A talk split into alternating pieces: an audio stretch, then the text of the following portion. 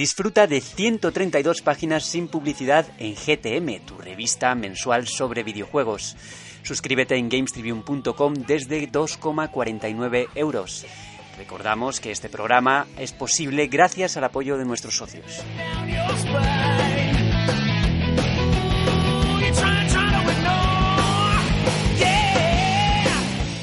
Hola a todos y bienvenidos ya al cuarto programa de GTM Restart. Ya vuelvo otra vez al micrófono principal después de que me sustituyera Juan muy bien, todo hay que decirlo. Igual me quita el puesto, ¿eh? No sé, como siendo el director y tal. pero... Pues ya vamos a presentar, presentamos, aprovechamos para presentarles. Juan Tejerina, ¿qué tal? Eh, pues aquí estoy, tío, un programa más. Eh, muy sorprendido por la acogida que está teniendo el podcast. He estado mirando los, los tres últimos programas y, y creo que hemos superado lo que cualquiera de nosotros esperaba. No, sí, totalmente. Agradecer, eh, toda esta respuesta de- del público y también tengo que decirte, Juan, que no me bebí todo el vino de la boda, pero bueno, estuve a punto, ¿eh? No, Tengo que decirlo, ¿eh? Sí, sí. Me faltó poco. Sí, la fama te precede. Sergio, ¿qué tal? ¿Cómo estamos esta semana? Bien, bien, bastante liado con, con muchas cosas, pero, pero bueno, este rato siempre es un momento de liberación y de, bueno, pues recuperar un poco todo lo que ha dado la semana y, y nada, pues eso, con muchas ganas y espero que el vino te lo bebieses en, en copa. Sí, en copa y bien, buen vino, buen vino, Buen hay vino. que decirlo. Eso está bien. Muy bien, Alejandro, no me deprimas hoy, que ya estas últimas semanas, mm, eh, cada vez que te pregunto qué tal estás, y te pregunto Juan qué tal estás, y dices que estás siempre como mal. No, no, pero hoy estoy bien, estoy con, con las pilas cargadas, libreta en mano y con la mejor de las sonrisas. Estupendo, pues hoy vamos a hablar sobre temas bastante interesantes. Tenemos en actualidad eh, un juego que yo creo que ha, ha sido muy importante, es Hellblade, uno de los juegos, ¿cómo le llamaban? Indie... Indie triple A. Sí, Doble A. Doble A, doble A, exactamente. Ha concedido, esto es más un tema social, ha concedido becas para formar a, a profesionales en la salud. Luego tenemos más temas, PSN permite cambiar de ID, por fin. Aleluya. Aleluya. Eh, Skybound eh, se hace cargo de, de Walking Dead, temporada final. Y por último, en la actualidad, los Pokémon de la cuarta generación llegan a Pokémon Go. Mm, ¿Aquí jugamos alguna Pokémon Go? Yo jugaba. Jugabas, en Sí, y pasado. tú también, seguro. Yo, bueno, en los últimos Sí, días lo he instalado, pero ya lo he borrado. Ya. Llevas así siempre, ¿no? Siempre te lo desinstala, lo instala, que a mí me pasa igual, ¿eh? Pero... Sí, bueno, cada vez que voy a retiro, lo instalo. Yo ahora que no nos escucha nadie, yo... Yo sí. Sí, ¿no? Yo sí, socorro. Juegas a escondidas, ¿no? Cuando nadie me ve.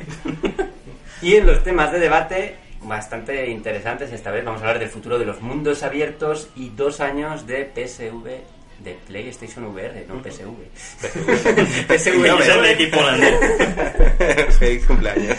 Bueno, luego tendremos, eh, como siempre, las preguntas del socio, bueno, como siempre, desde la semana pasada. Sí. Y por último, ¿a qué estamos jugando? Eh, manteneos conectados, escuchadnos. Esto es GTM Restart y yo soy Borja Ruete. Ahí empezamos.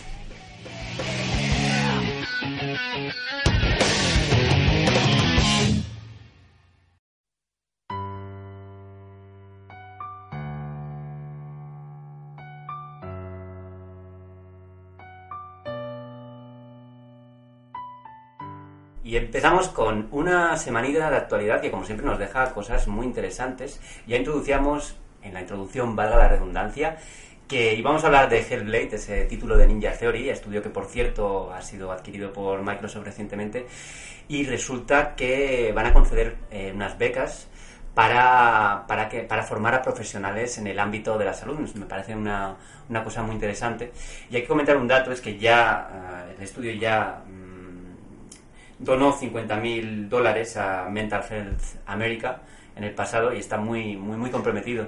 Sí, de hecho eso fue a raíz de- del lanzamiento del juego en Xbox One, que digamos eh, un porcentaje de las ganancias que iba a, a obtener el juego a través de la venta durante no sé cuánto tiempo fue, si una semana, unos días, y toda esa, esa, esa venta iba a ir directa al juego. No sé si fue en Xbox One o en Play 4, cuando creo que fue en Xbox One, cuando lo hicieron.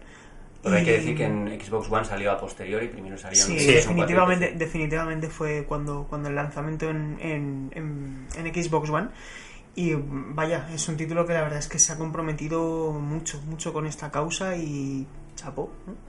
cabe destacar que en el canal oficial de YouTube de Ninja Theory han publicado por primera vez el documental sobre el making of de Senua Psychosis. Cómo Senua oye las voces en su cabeza y cómo esa faceta tan bruta del sonido la han trasladado al juego. Y creo que es un documental que merece la pena observar. Hay también, sin ánimo de hacer promo, pero bueno, es también una revista amiga, en, en Manual, eh, Nacho tuvo la oportunidad de entrevistar a, a, a Melina Jorge. Cierto.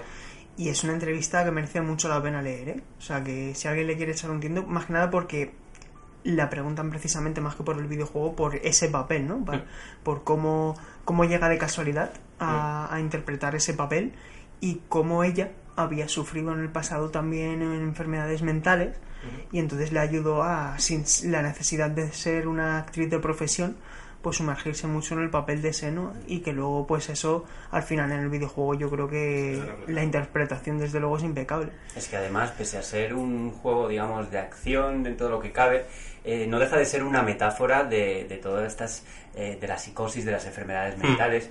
Y es un tema que a mí me parece que no, no se suele tocar en los videojuegos habitualmente, que es una especie de, yo creo que tabú, no solo dentro de los videojuegos, sino también en la, en la sociedad.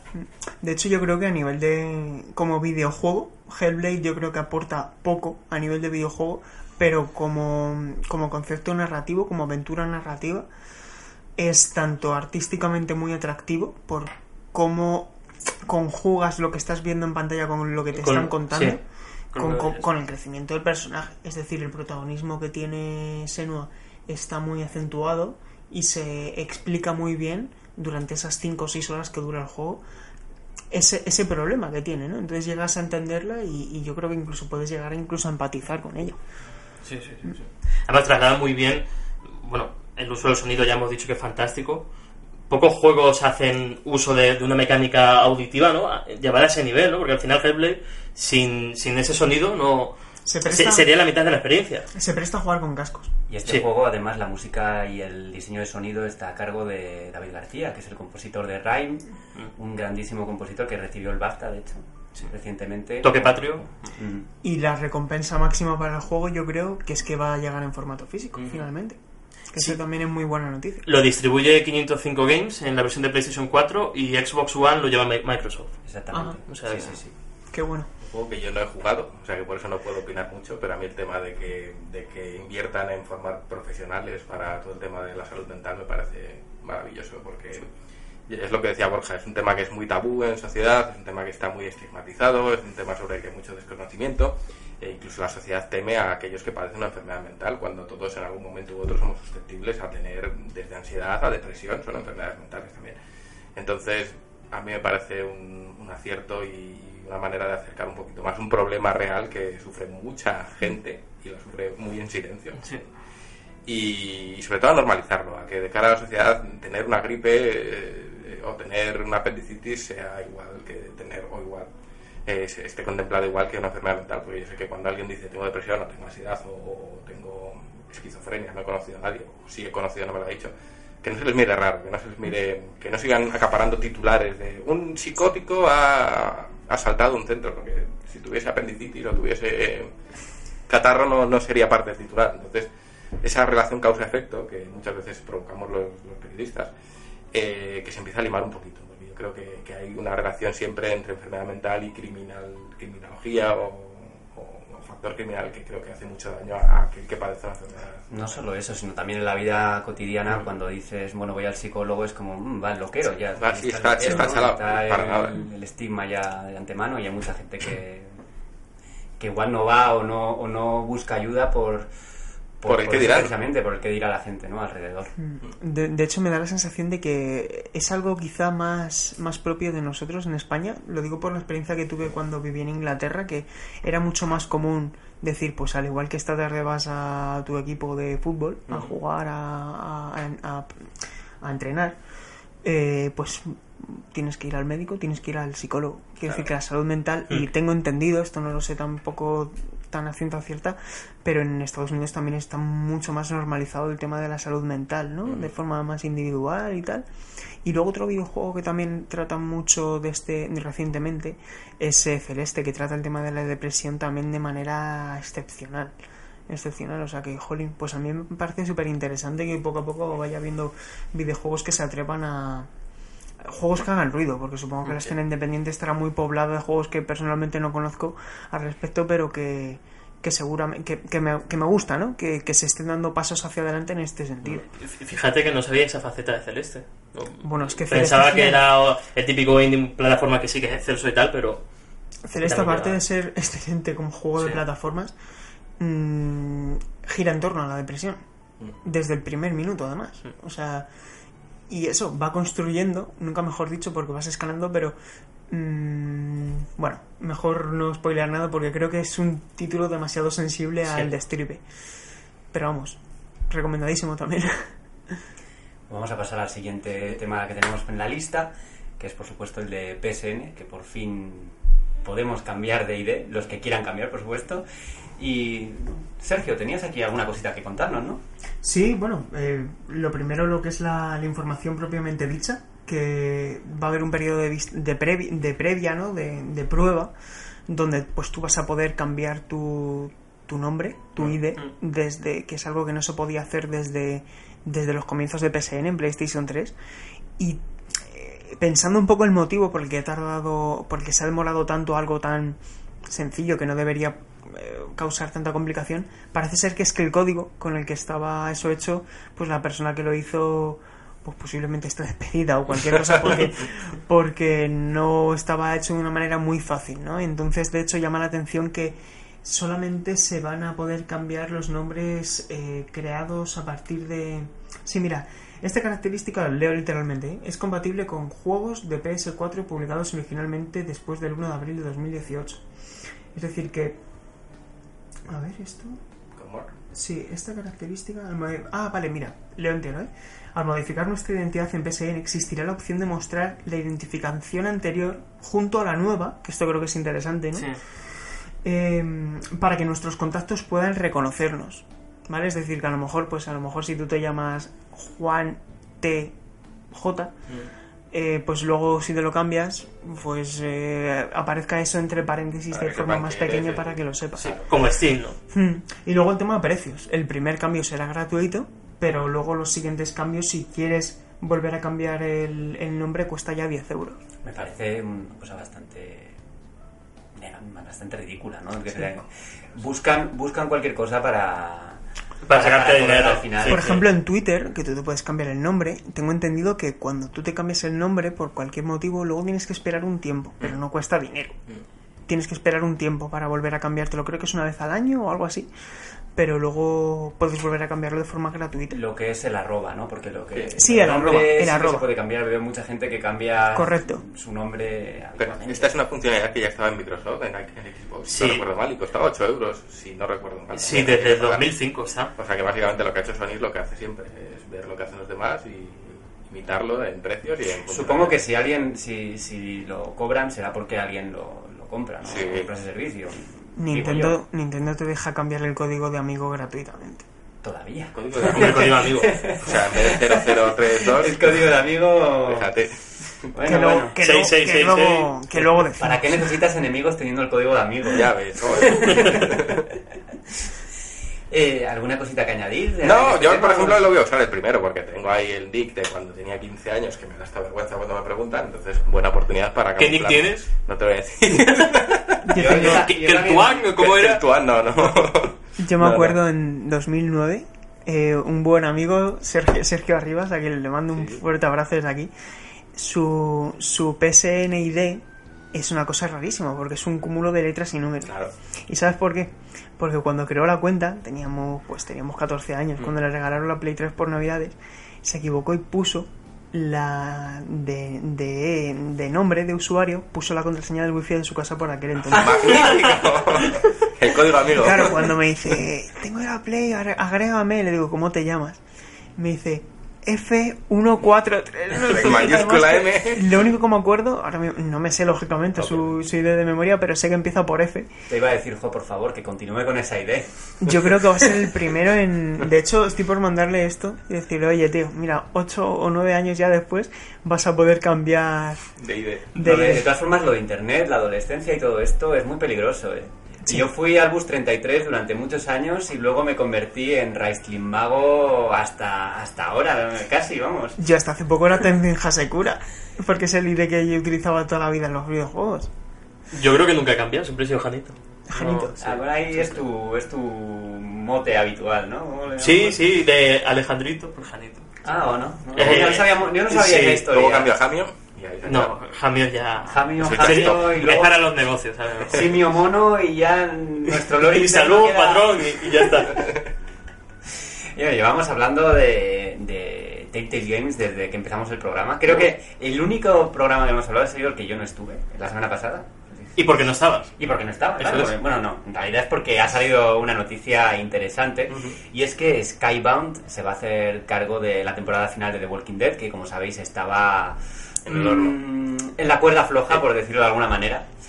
Y otra vez vamos a contar con la ayuda de Sergio para ponernos un poco en contexto. Sí, porque mm, más tarde del anuncio, que pues se trató de mediatizar un poco, yo creo que tampoco me... A mí me hubiera parecido más elegante un comunicado oficial, sobre todo a la gente, por parte de Telltale, que fuese, oye, mira, eh, sobre todo por la gente que estaba comprometida con ellos, pero bueno, eso ya es más opinión. Eh, se comunicó por Twitter esa noticia, pero luego Variety, que está siguiendo también muy de cerca todo este caso, contactó con, con Dan Marry, que es, eh, es su nombre, eh, uno de los, mm, el presidente concretamente de, de Skybound, y le, entrevistaron para preguntarle pues, pues muchas cosas sobre cómo estaba el proyecto y tal. Va avanzando bien, parece que el capítulo 3 y el 4 van a salir en sus fechas, que creo que ese también era otro de los, de los temas, ¿no? Que, que también se habían dejado un poco en el aire. Es como, vale, hacemos los 3 y 4, pero pasa a recibirlos en noviembre y diciembre como estaba planeado, y parece ser que sí.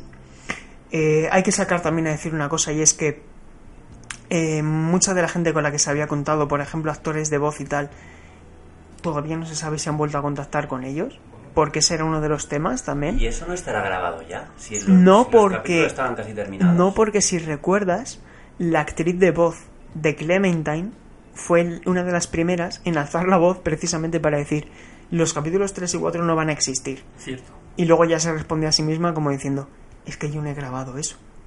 Claro. Entonces, eh, una de las preguntas que hacen en, en Skybound es si, si o sea, en Variety, es si Skybound ha finalmente recontratado, aparte del equipo que conoce ese material que se tiene que terminar de desarrollar, y lo único que están diciendo es que están trabajando duro.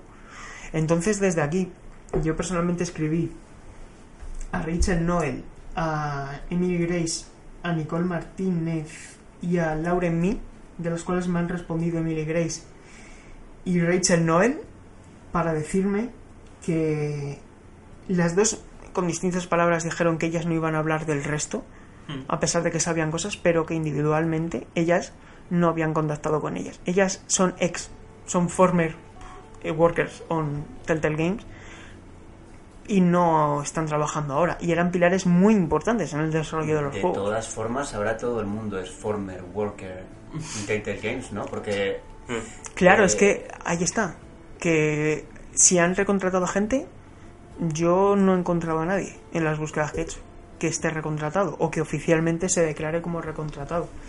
Pero puede ser también que los actores de voz sean los últimos en, en entrar. Si se está ahora cogiendo gente para reconducir el juego, yo diría que lo último es el- los propios actores de voz ya cuando tengan toda la infraestructura montada y sepan cómo lo van a enfocar, irán llamando a. eso a sería actores. interesante hablar con actores de doblaje en algún momento para saber en qué momento se graban las voces. Pero lo que es curioso es. Porque la verdad es que no lo desconozco si se graban en el momento final o se hace antes, porque muchos juegos tienen demos y ya tienen voces, entonces Hmm.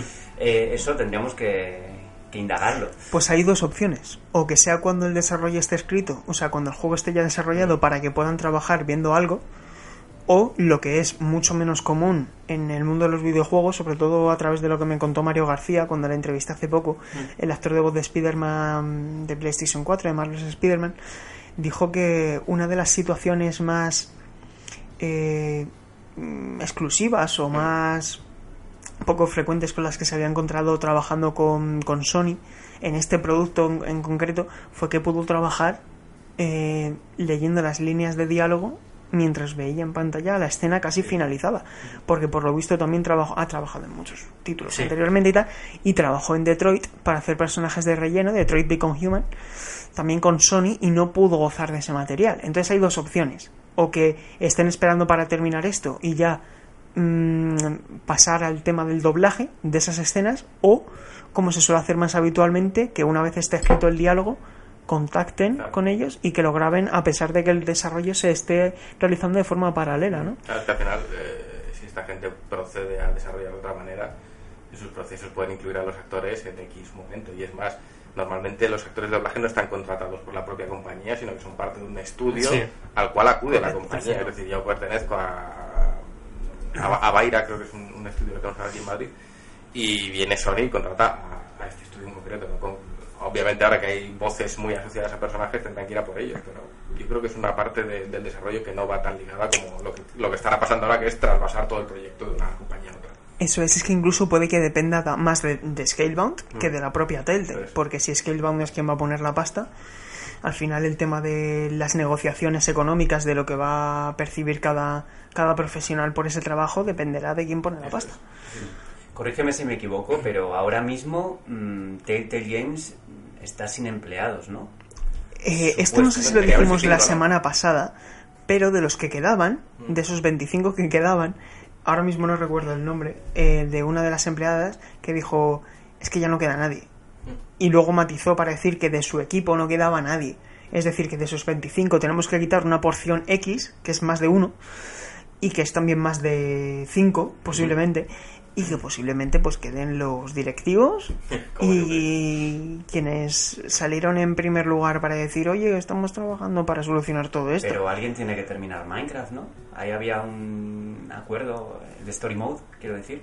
Minecraft estaba fi- oficialmente, ya no había nada. Sí, que lo iba- Lo que iban a quedaba- buscar otros patrocinadores para También. sacarlo con otra Sí, compañía. Comentaron Tanto- que, comentaron que tenían eh, una- un contrato para finalizar ese juego con Netflix, si no me equivoco, o me estoy equivocando. Sí, sí, de- estás equivocando. Stranger No Things Stranger Things, estaba. Sí. oficialmente cancelado y era Netflix la que dijo que estaban buscando, estaban barajando otras opciones para trasladar Stranger Things al videojuego. Hmm. Y The Wolf Among Us, que era el otro proyecto, la secuela, también estaba oficialmente cancelado. De Minecraft yo no tenía constancia de que se estuviera construyendo más, más temporadas. Pues debe ser un desliz mío no de Minecraft, el pero yo estaba convencido de que Minecraft la, la siguiente temporada estaba en camino y se iba a terminar, pero va a No. ser que no. Lo siento, ¿eh? Por se lo quien se lo haya creído durante 10 segundos, pero No sé si lo dije en otro podcast, ¿eh? puede ser. No lo sé. no lo sé. Esperemos que no. Bueno, siempre se puede hacer fe de ratas. La semana que viene lo, lo matizamos. ¿no? Fe de ratas. Soy de ratas.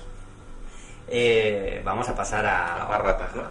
Sí, a Ratatás, ¿no? Eso No, es. Ratatás ya está. Ya Ratatá ya está, ya está en Pokémon Go desde hace tiempo. Pero sí, vamos a hablar de Pokémon Go, Venga.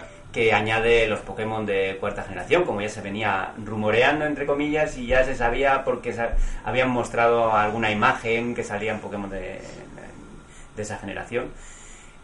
Ya hemos dicho en la introducción que nosotros en general no jugamos a Pokémon Go, excepto alguien que ha confesado que sí. Y que lo hace solas. O sea, En encima la perversión está Garantizada. en su máxima esencia, ¿no? Voy a las incursiones con capucha. Hostia. Pues fuera de bromas, yo he estado estos últimos días acompañando a gente al retiro y me he sorprendido de la masa de gente que estaba capturando a Mew. Qué aburrido. Pero vi una señora, no, no, no, una señora que estaba hablando por estaba hablando con otras personas y mientras tanto dando la pantalla así, pa, pa, pa, una señora de unos 50 años, pum, pum, pum, pum, cazando a Mew, se le escapó, por cierto. y miren, A mí en el retiro. Sí, Joder. había una, una incursión o no sé qué, y ahí estaban. Madre. Todo el mundo, una masa de gente que dije, bueno, si esto todavía sigue vivo, yo creía que ya había muerto. Hombre, y, y, y, y lo que facturan, ya lo dijimos el otro día. Sí, sí, sí. 2,5 millones de dólares al día. No está mal. Otro Entonces- fin de semana con 5 millones de dólares. Y nosotros aquí. Para el café. Fíjate. Sí, que, bueno, yo de hecho juego en Móstoles y hay una comisaría cerca de... que es una, lo primero, es una pokeparada y, y suele haber, hay bastantes incursiones. La incursión todos a la, a la comisaría. La pokeparada. Nos reunimos ahí y es muy gracioso porque efectivamente, como dice Borja, es un juego que está muy vigente, yo puedo dar constancia de, de ello y, y es muy gracioso porque hay mucha gente, incluyendo pues un, supongo que será abuelo, una persona anciana, que va con dos teléfonos. Va con su... no- A no- tope, ¿sabes? Va con un Redmi Note 5 ahí con su pantallón y luego lleva otro teléfono muchísimo más honesto, más humilde. El de soporte, sí, sí. El de soporte. Lleva dos, los lleva con las dos abiertas y digamos que una la utiliza para transferirse cosas, para farmear, ¿no? Como support, como móvil support. Y el tío está ahí, no, desconozco en qué nivel está ni qué Pokémon tiene, pero entiendo que, que posiblemente deposite ahí parte de sus, de sus ahorrillas. Eso me Porque- recuerda a un vídeo que publicaron en los de Playground, nuestro compañero Juan Carlos Aloz, que hacía una entrevista a un anciano que él decía que, bueno, que gracias a Pokémon GO volvía a salir a andar, que no veía a su mujer, aunque sé que eso lo cortaron. Eh, sí, sí, me lo dijo Juan Carlos, que eso lo tuve que cortar porque el tío puso fin a, a su mujer.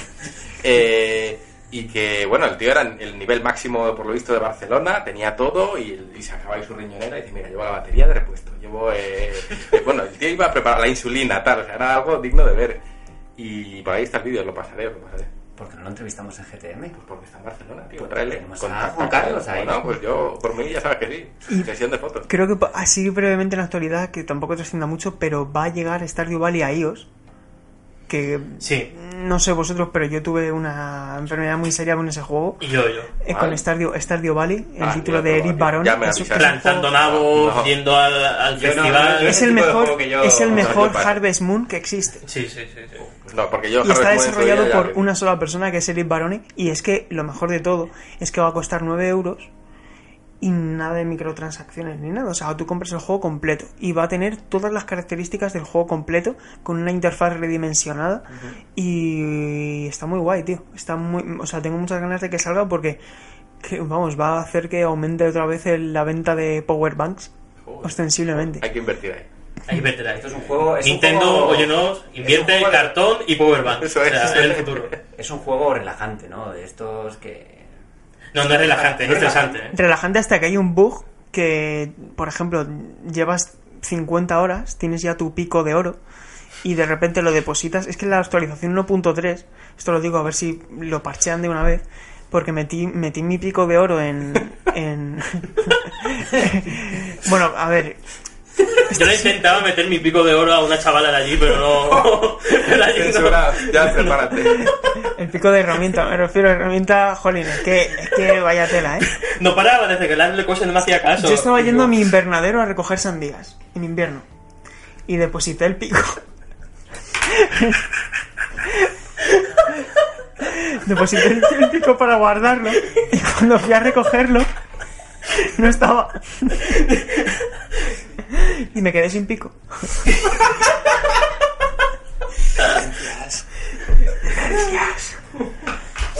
Con la tensión del pico de oro. de- Era un juego estresante. No sé qué va a tener más tensión, si el pico de oro cuando nos escuchen nuestros oyentes o la música de Resident Evil que vais a escuchar en breve para introducir el siguiente debate. Y hasta que ha llegado la noticia de Pokémon Go. Pillo con mi salida. Pillo picador, ¿no?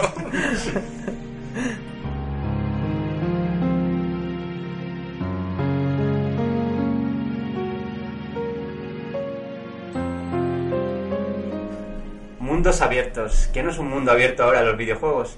Tenemos en la- en la parrilla de lanzamientos mm, un montón de títulos, empezando por Red Dead Redemption, que no hemos hablado nada en este podcast. El primero.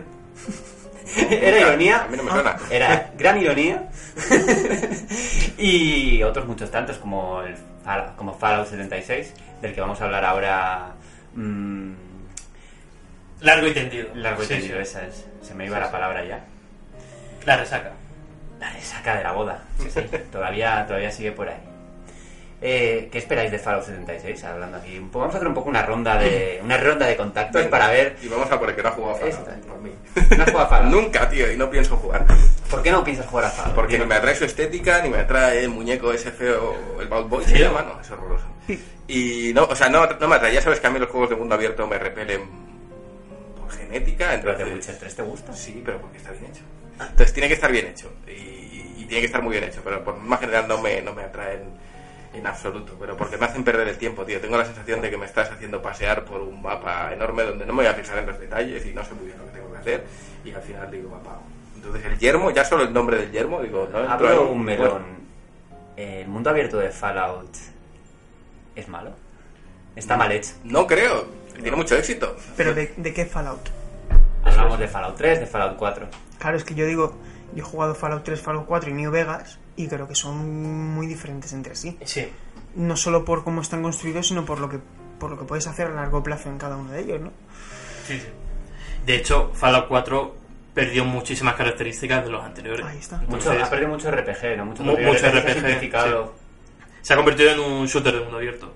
Y creo que la parte buena de eso es que Fallout 76 recoge lo sembrado con el 4 y lo lleva pues a un mundo online que, bueno, puede casar, pero lo que se ha visto no... De hecho, cuando empezaron a, surgir las filtraciones iniciales de Fallout 76, antes de que se comentase incluso lo de que fuese a ser 100% online, em, se decía incluso que a lo mejor iba, iba a seguir más la línea de New Vegas, que hay mucha gente que quiere que se, que se recojan lo sembrado con New Vegas, y, al- y al final no. Entonces, yo no sé, pero ahora re- respecto a lo que comentas, yo creo que Fallout 76 va más en la línea de Fallout 4 que, que más que cualquier Sí. otra cosa. Más que nada porque al final recicla muchas cosas. En el tema de, de la personalización, cuando, cuando se ha visto ya en interiores y tal, que recuerda mucho a Fallout 4 en lo que es el orden de, pues eso, del HUD, etcétera y, Y la construcción. y la construcción. A mí me encantó New Vegas. Y claro, no lo hace Bethesda, lo hace Obsidian. Y se nota que es el Fallout moderno más rolero de los que tenemos ahora en el mercado. Y es una pena que Obsidian no haya tomado el testigo para una secuela. Esta semana han aparecido ya los primeros las primeras impresiones después de un evento que se ha hecho en West Virginia, donde de España solamente han ido dos medios, creo que han ido Vandal y 3D Ho- Juegos. y no, y Hobby. No, no, 3D Juegos Ah, también. y 3 de juegos. Sí, sí. es verdad. No, Hobby, Hobby y Mary somos los que hemos ido a, a lo de Call of Duty. Y esto efectivamente ha sido y 3 de juegos. Y, mm, y yo he leído bastante con bastante detenimiento ambos, ambos avances y también de los medios americanos. Y a mí hay una cosa que me llama la atención. Y es que eh, parece, y no quiero levantar así como la sospecha, pero parece que el juego está en una etapa, no voy a decir early access, pero sí que tenía, presentaba muchos problemas. Presentaba muchos bugs y mm, mucha inestabilidad.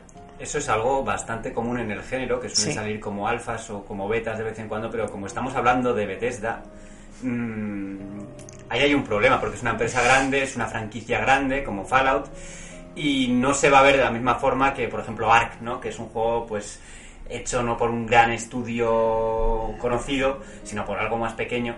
Entonces, mm, Pero Ark llegó Es que- como un acceso anticipado. Sí, sí, y, sí, y no te mentía, pero Claro, esto es- llega a precio completo. Eso es, Eso es. eso es. Es que aquí tú no estás ofreciendo un...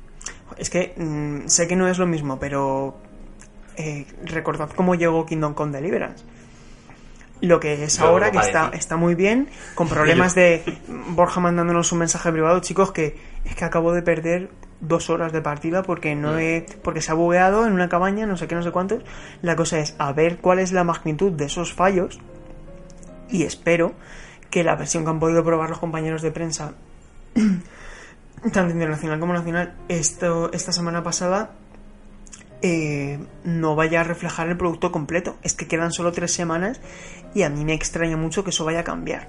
Y hemos visto ya con antecedentes que los juegos que salen mal, los digamos triple A que salen mal en el momento de lanzamiento, Se le echa la el estigma es imposible de quitarlo. Por ejemplo, Assassin's Creed Unity, todo el mundo lo que, lo que proyecta en la cabeza cuando hablas de, de- de Assassin's Creed Unity es que es un juego lleno de bugs.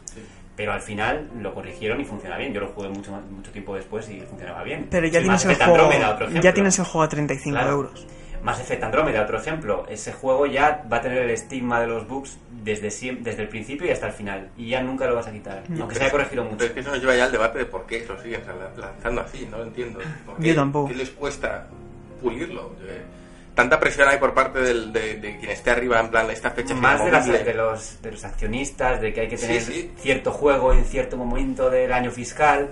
Yo creo que van por ahí Pero los es que el, daño que te hace un lanzamiento así, sabiendo que no te lo vas a quitar de encima. Para toda la vida. está. Es que es mejor esperar. Encima un juego- mucho, pero que... encima un juego tan eh, porque los juegos a largo plazo también de las grandes editoras dependen mucho del marketing inicial que se haga más que nada porque luego no vas a hacer un marketing tan potente lo primero, el juego ya no solamente va a ocupar portadas, o sea, estanterías, la primera semana. Mm. Por mucho que tú mejores el juego, por mucho, por- siempre me gusta sacar mucha colación a un juego que ha cambiado radicalmente y que tú lo conoces bien, Alejandro, que es Gran Turismo Sport, cierto. que no tiene nada que ver con, lo, con el churro que salió al principio, bueno, churro, jolín, con la respecto a antes, respecto Sí, a ahora. la decepción de... Quizás, Sergio, hay otra excepción a la regla que es interesante traer al programa y es. Final Fantasy XIV. Un MMO que salió Ah, sí. horroroso Sí. hasta el punto de que tuvieron que Hacer sustituir al director, rehacerlo entero y ese juego resurgió y es uno de los MMO importantes. Es- eh, decía antes que siempre arrastra el estigma, pero hay pequeñas excepciones que, que no sé. Pero no también sé- porque lo justificaron muy bien.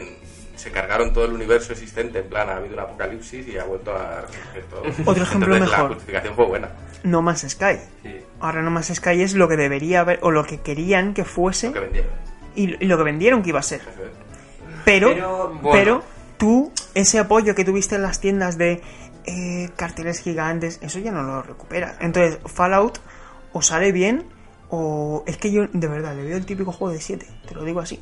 Y, y me da rabia, porque soy fan de la saga y quiero sumergirme ahí, aunque no me llame la atención el tema del 100% online, pero jolín, pues jugar y tal. Vamos- vamos de porque al final es un título que apuesta por esa narrativa emergente, ¿no? Como se Mm. suele decir ahora, de que te construyas tú tus propias historias, porque también el componente narrativo, que a mí es una de las cosas que más me echa para atrás, que al final el componente narrativo eh, ya predefinido que tenían anteriores Fallout, aquí lo pierdes.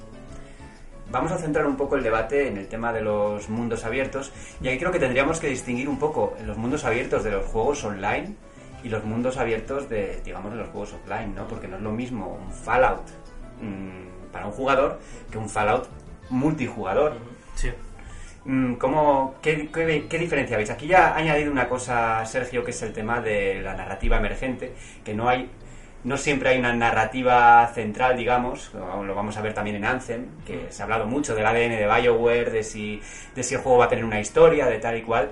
¿Cómo veis vosotros esa diferencia entre el mundo abierto online, digamos, y de- si dentro de ese mundo abierto online hay diferentes posibilidades de hacer las cosas?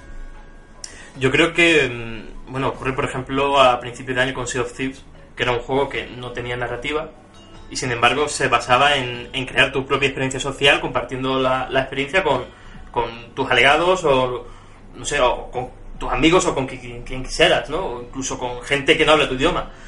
Y creo que eso es todavía difícil de mm, sembrar esa idea en- entre los jugadores del gran público, ¿no? Porque es como que quieren que el juego te dé todo para tú crear para tú participar en esa historia, ¿no? Y sin embargo, en Sea of Thieves, o por ejemplo en este Fallout 76, eres tú quien crea tu historia en base a las herramientas que hay en el mundo. Y creo que eso es el futuro de, de ese tipo de juegos de mundo abierto online. A mí no. Yo, yo que soy la voz negativa aquí, pero no, a mí no me convence ese rollo, tío. Yo soy más tradicional, prefiero que me cuente una historia de la que me entere y no de la que construye tu historia. Es como leer un libro, me gusta leer un libro, no el vete a la página 52 y haz esa o vete a la 53. Yo prefiero una historia bien contada y que no, que no me hagan vivirla yo porque voy a pagar y me voy a ir. Es que eh, los juegos multijugador, bien sea mundo abierto o no, porque Fortnite también es un juego que no tiene narrativa, pero que al final hace que cuando terminas de jugar y te reúnes con tus colegas digas, oye, qué bien nos lo pasamos. Claro. Eso es narrativa, ¿no? Gente que, que no está planeada, pero está ahí y se crea en base. Yo no sé qué es lo que falló con Sea of Thieves, eso lo podemos fallar, bueno, sospecho muchas cosas de las que fallaron en Sea of Thieves, principalmente la- el, el contenido que había, Sí. el contenido que había, que si llega a salir con la expansión que tienen ahora, pues la cosa hubiera cambiado, o si hubiera habido más monstruos finales a los que enfrentarte, más... Es decir, que hubiese algo más de lo que podías hacer, Más situaciones. más allá de, de las historias que te contases con tus amigos, las cosas que podías hacer. Pero dentro de lo que, de lo que tú preguntas, eh, Borja, yo creo que al final el mundo abierto ha dado muchos pasos hacia adelante esta generación y eso obliga a que el resto de títulos lo hagan porque es que si no ya no lo vas a perdonar. Es decir, viendo lo que se, lo que se quiere hacer con Cyberpunk, viendo lo que se ha hecho con títulos como Breath of the Wild. Zelda Breath of the Wild. La- las cosas que puedes hacer en ese mundo. Que eso también es narrativa. No sé si es narrativa emergente, porque al final sí, sí estás guiado por una historia. Pero es que el mundo es un puzzle en sí mismo. Y luego, hay otra, hay otra manera de hacer los mundos abiertos, que es la, la mecánica Ubisoft, ¿no? De, te- tienes un mapa enorme con un montón de cosas por hacer y, y luego también tienes la fórmula de Witcher, ¿no? Que es, al fin y al cabo, si lo defines propiamente dicho, es ir de A a B, pero The Witcher tiene una manera de hacerte ir de A a B muy particular que al final hace que las tareas secundarias ganen mucho peso en la experiencia que estás teniendo. Yo creo que ha habido juegos como el mismo Assassin's Creed que está, digamos, siguiendo el camino de The Witcher 3 en cierto, en cierto modo. Y está intentando hacer algo parecido con lo que respecta a la narrativa, a las pequeñas historias, que sí es verdad que hay muchas historias de personajes secundarios que no aportan nada y que son, digamos, la típica de recógeme cinco ingredientes para una poción, pero luego tienes alguna que dices, esto me dice algo sobre el personaje, eh, me aporta algo, ¿no? Y entonces puede que estés haciendo lo mismo, pero de alguna forma mm, no lo sientes así. Sientes que estás haciendo algo importante en el mundo. Y con respecto a la jugabilidad emergente, mm, a mí es algo que me gusta. Me parece que crea situaciones muy interesantes, sobre todo si estás con amigos, pero no veo incompatible que haya jugabilidad emergente en un juego con una historia. Mm, que puede estar la jugabilidad emergente también ahí en, no sé, en tareas secundarias, en cosas que, que pasan en el mundo de repente. ¿Qué ejemplo pondrías para... Pues... Como hay- referente me refiero? Para No, eso? no, no sé si tengo un referente, la verdad. Yo es lo que estoy pensando que podría haber, ¿no? Que Sí. podría haber un juego que combinara todas esas cosas y lo hiciera suyo.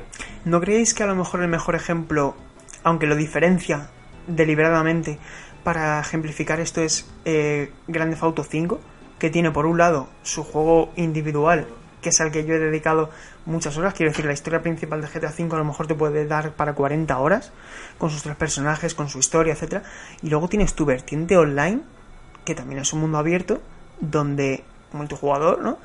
Donde haces una cantidad de cosas increíbles y que todos sabemos lo que ha terminado convirtiéndose en GTA Online, ¿no? Entonces, eh, pero me parece interesante lo que tú dices, ¿no? Es decir, un, un juego deliberadamente multijugador, abierto, mm, online, y que también tenga su historia. Eso es interesante. Y por eso a mí me llama la atención que Fallout 76 no haya aprovechado para incluir también una historia. Una historia, jolín, una historia que... Hay Con muchos juegos online que tienen historia, también hay juegos online que tienen historia. Bueno, no, muchos. yo tampoco entiendo muy Sí, bien sí, por sí. qué han optado por ese camino. Bueno, ahí tienes World of Warcraft. Tiene un lore brutal. Joder, creo Hay que es el mejor ejemplo que podríamos poner Claro, ahora mismo, ¿eh? Yo he jugado a Warcraft, no siete años, ocho fácil, y un hilo central que hay gente que le encanta, pero puedes disfrutar el juego perfectamente sin, sin seguirlo y puedes disfrutarlo con tus amigos o sin ellos. O sea, es un- ofrece una variedad de situaciones que te permite de ir de la típica misión de mátame cinco cerdos o consígueme cinco hígados a irte a, a, a reventar una sola más, o un dragón. Pero ahí Blizzard hace trampa.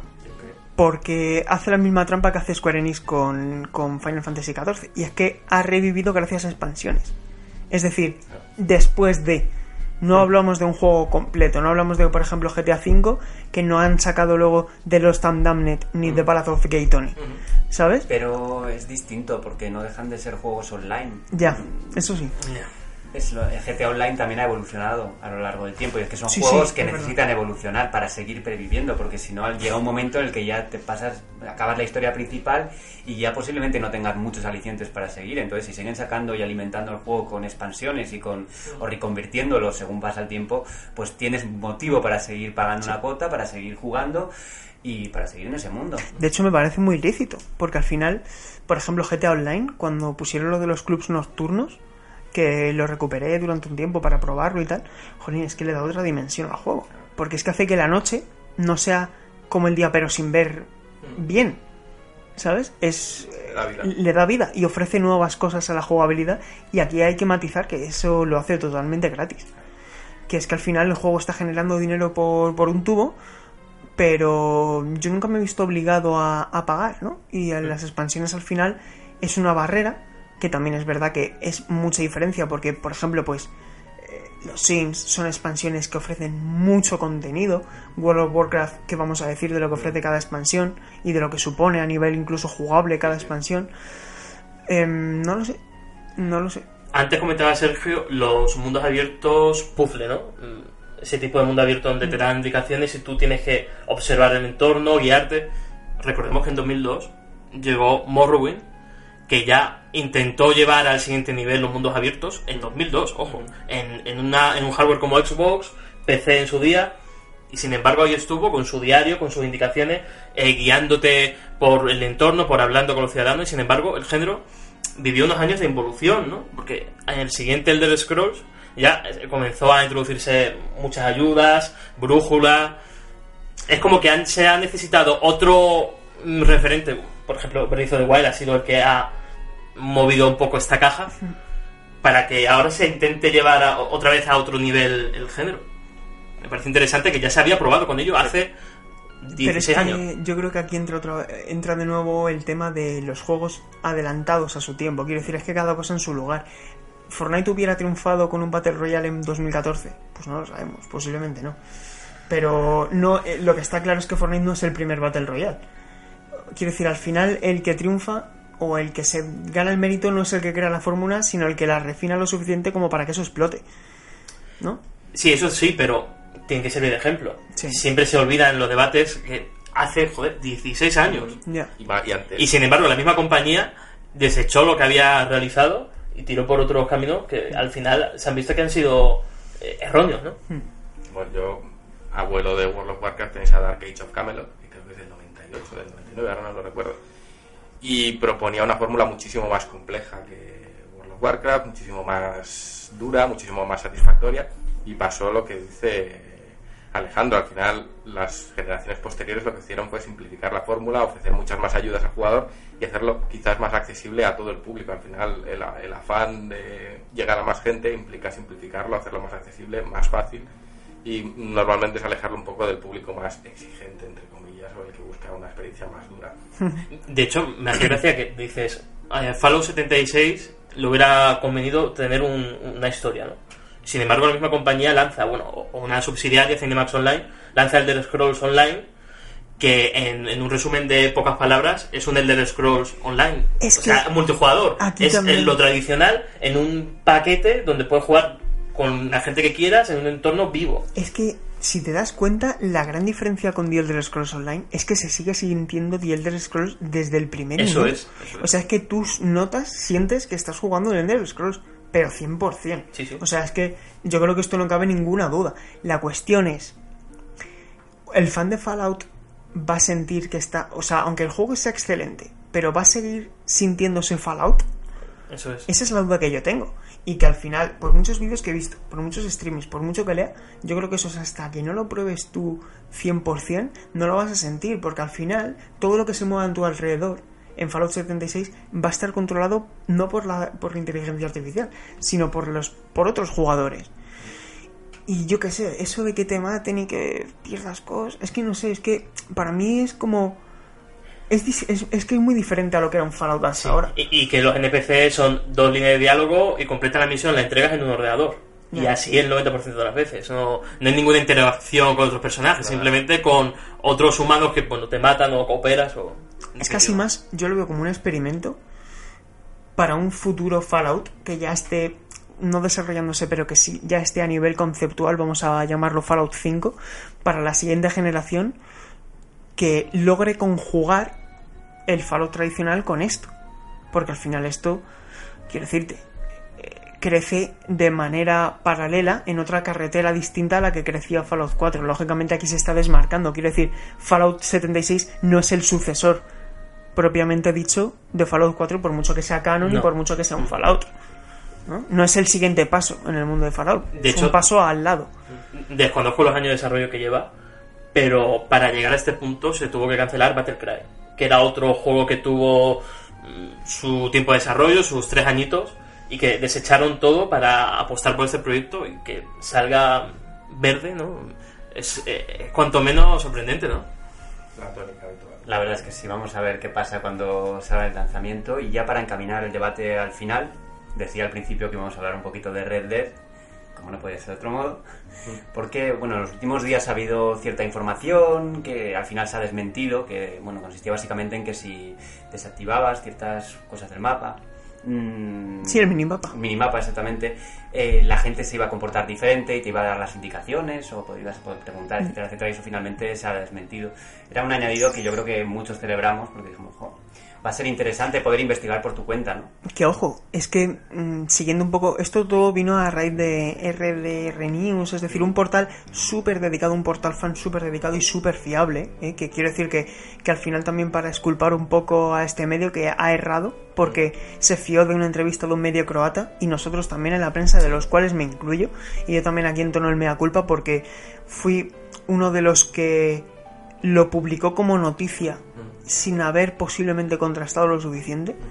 Y creo que también es, es bueno hacer autocrítica porque eh, nosotros, por ejemplo, no publicamos rumores, Borja Mary, pero cuando creemos que hay una información lo suficientemente veraz la publicamos y aquí posiblemente deberíamos haber investigado más. Porque decir como fuente una revista croata, quiero decirte, al final no es una revista con, con Polygon, ¿sabes? Y al final, ¿qué pasa? Que hubo un problema de traducción y de transcripción. Eh, luego se ha publicado esa captura concreta de la revista física croata donde aparece ese fragmento y efectivamente se dice que hay un cambio de diálogo en los personajes, ¿vale? Cuando desactivas el minimapa. Pero no se dice explícitamente lo que se estaba comentando, que cuando desactivas el minimapa y por, por lo tanto no tienes ningún apoyo visual de tienes que irte a tal pueblo. Y claro, si tienes el minimapa pues al menos las direcciones del eje de coordenadas a donde tienes que ir, pues ya es suficiente ayuda. Pero si estás perdido, jolín, pues es un cambio muy grande. Entonces aquí lo que se venía a decir es que los, lo- la CPU, cuando te la encontrabas, a lo mejor antes te decía, "Hmm, qué buen día hace. Y antes decía, "Hmm", y ahora, ah, no, con este cambio te dirían, pues si sigues por el este posiblemente encuentres tal pueblo, ¿sabes? Es decir, esa cierta guía Sí. ya no se confirma que se vaya a hacer, pero ojo, tampoco se dice que no. Es decir, que eso posiblemente puede que esté o no, pero todavía no lo sabemos. Por lo tanto, deja de ser información. Es a donde hay que llegar. Que cruzo los dedos porque así sea, porque me encantaría.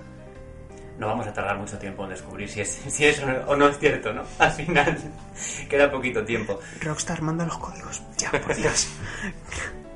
Aquí no van a llegar. No van a llegar. Oye, te lo ¿Y os imagináis vosotros estar en el antiguo oeste, en el salvaje oeste en realidad virtual? ¿Cuántas generaciones tiene que pasar para que veamos Red Dead Redemption 2 en realidad virtual? Dos vidas. Aquí entraríamos al debate de que. Uf, ¿Tú crees que ahora mismo la realidad virtual está en un estado como para ofrecer un. Quiero decirte, el Skyrim VR creo que salió guay, que salió bien. Sí. Pero ¿cuánto tiempo jugarías un juego de ese tipo en realidad virtual? Porque yo aguanto poco, ¿eh? Hay muchos problemas por cómo es el hardware, lo primero, empezando por el tema de los cables, de lo eh, poco ergonómico que es tener que llevar el casco en la cabeza, porque al final imagínate estar en verano a 40 grados, 35 grados con el casco. ¿Qué ha ocurrido? ¿Y ¿Qué ha durante, ocurrido? ¿y durante cuánto tiempo?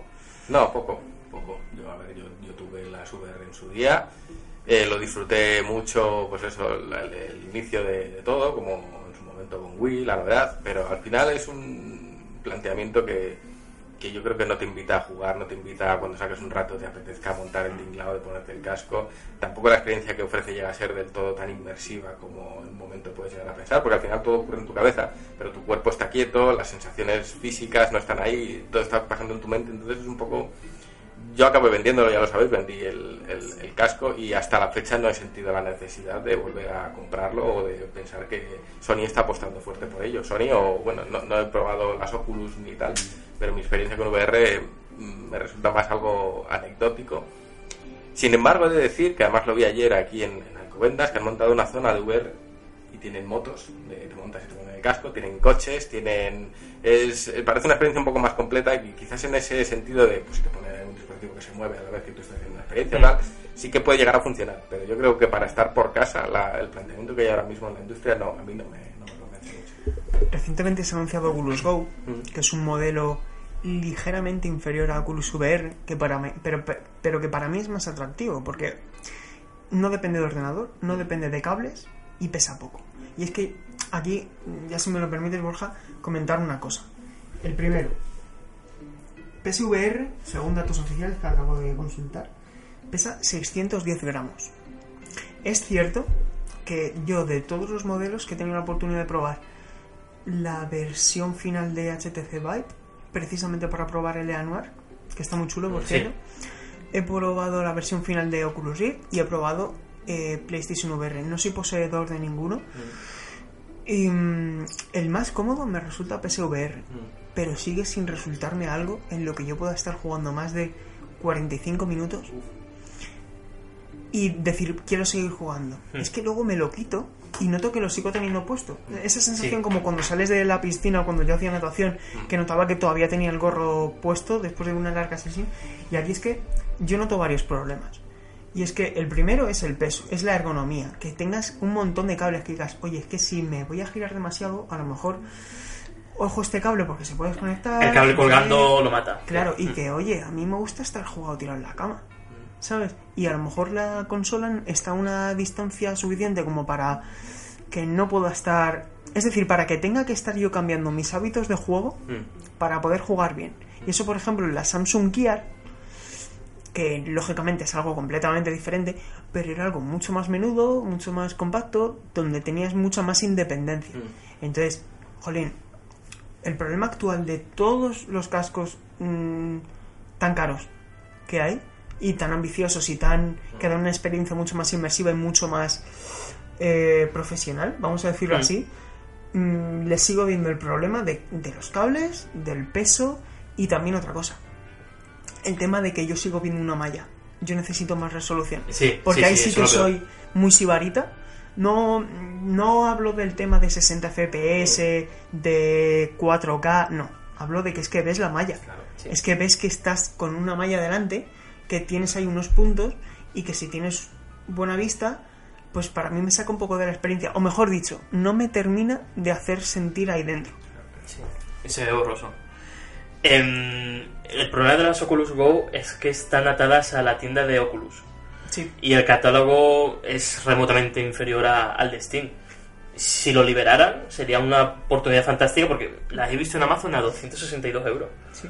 Y es un precio asequible dentro de los precios de la VR como para dar el salto y... joder, De hecho, este mismo año, que también quería, quería consultar una cosa, Juan. Mm. Tú, el modelo original que salió a 3,99, había que añadir los 50 euros de la cámara y los, y los Y- PlayStation y los 70 de los y Move. los Move. Y los Move, eso, Move, que sí, sí. PSVR. Entonces, claro, es que estamos hablando del precio de la consola, de lo que costó el lanzamiento Play 4. He de decir una cosa, ahora está a muy buen precio. Ahora estaba a 2,99 con, con el PlayStation, no sé qué, con el Sí, PSV Worlds. Exacto. A Yo he ver. tenido la oportunidad, bueno, y todos, cuando hubo un día sin IVA en primavera de este año, que me En el Corte Inglés. en el corte inglés, que estaba por 189, Mm. con todo esto que estamos diciendo. Era un precio, jolín, para Atractivo, pensárselo, sí, sí. ¿eh? Y yo no me lancé. Y no me lancé ya no tanto por el producto en sí, sino por el catálogo. Claro.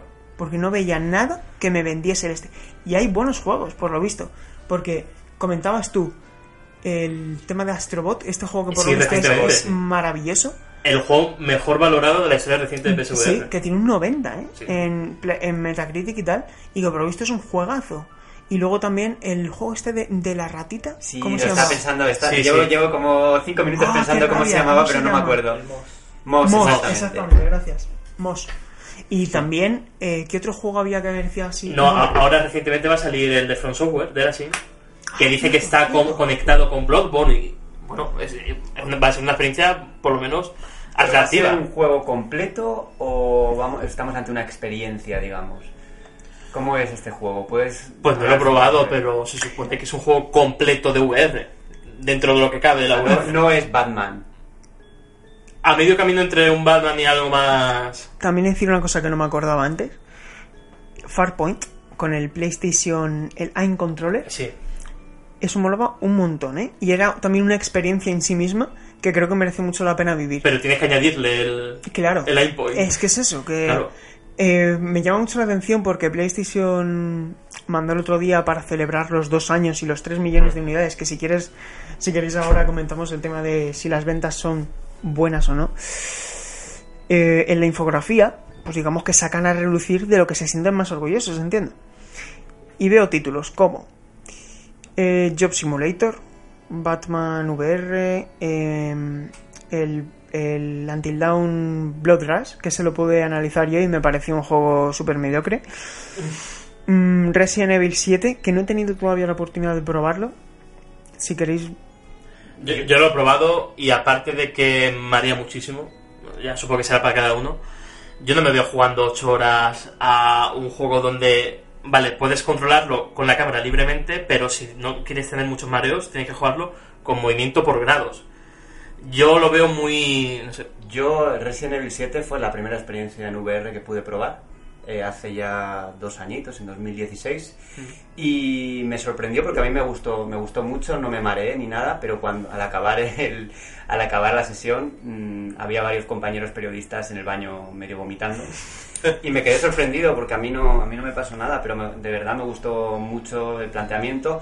Eh, hay que decir que esa parte de la demo era pues una parte en la que no, te, no estabas eh, usando un arma, ¿no? No, no es la parte de acción de después.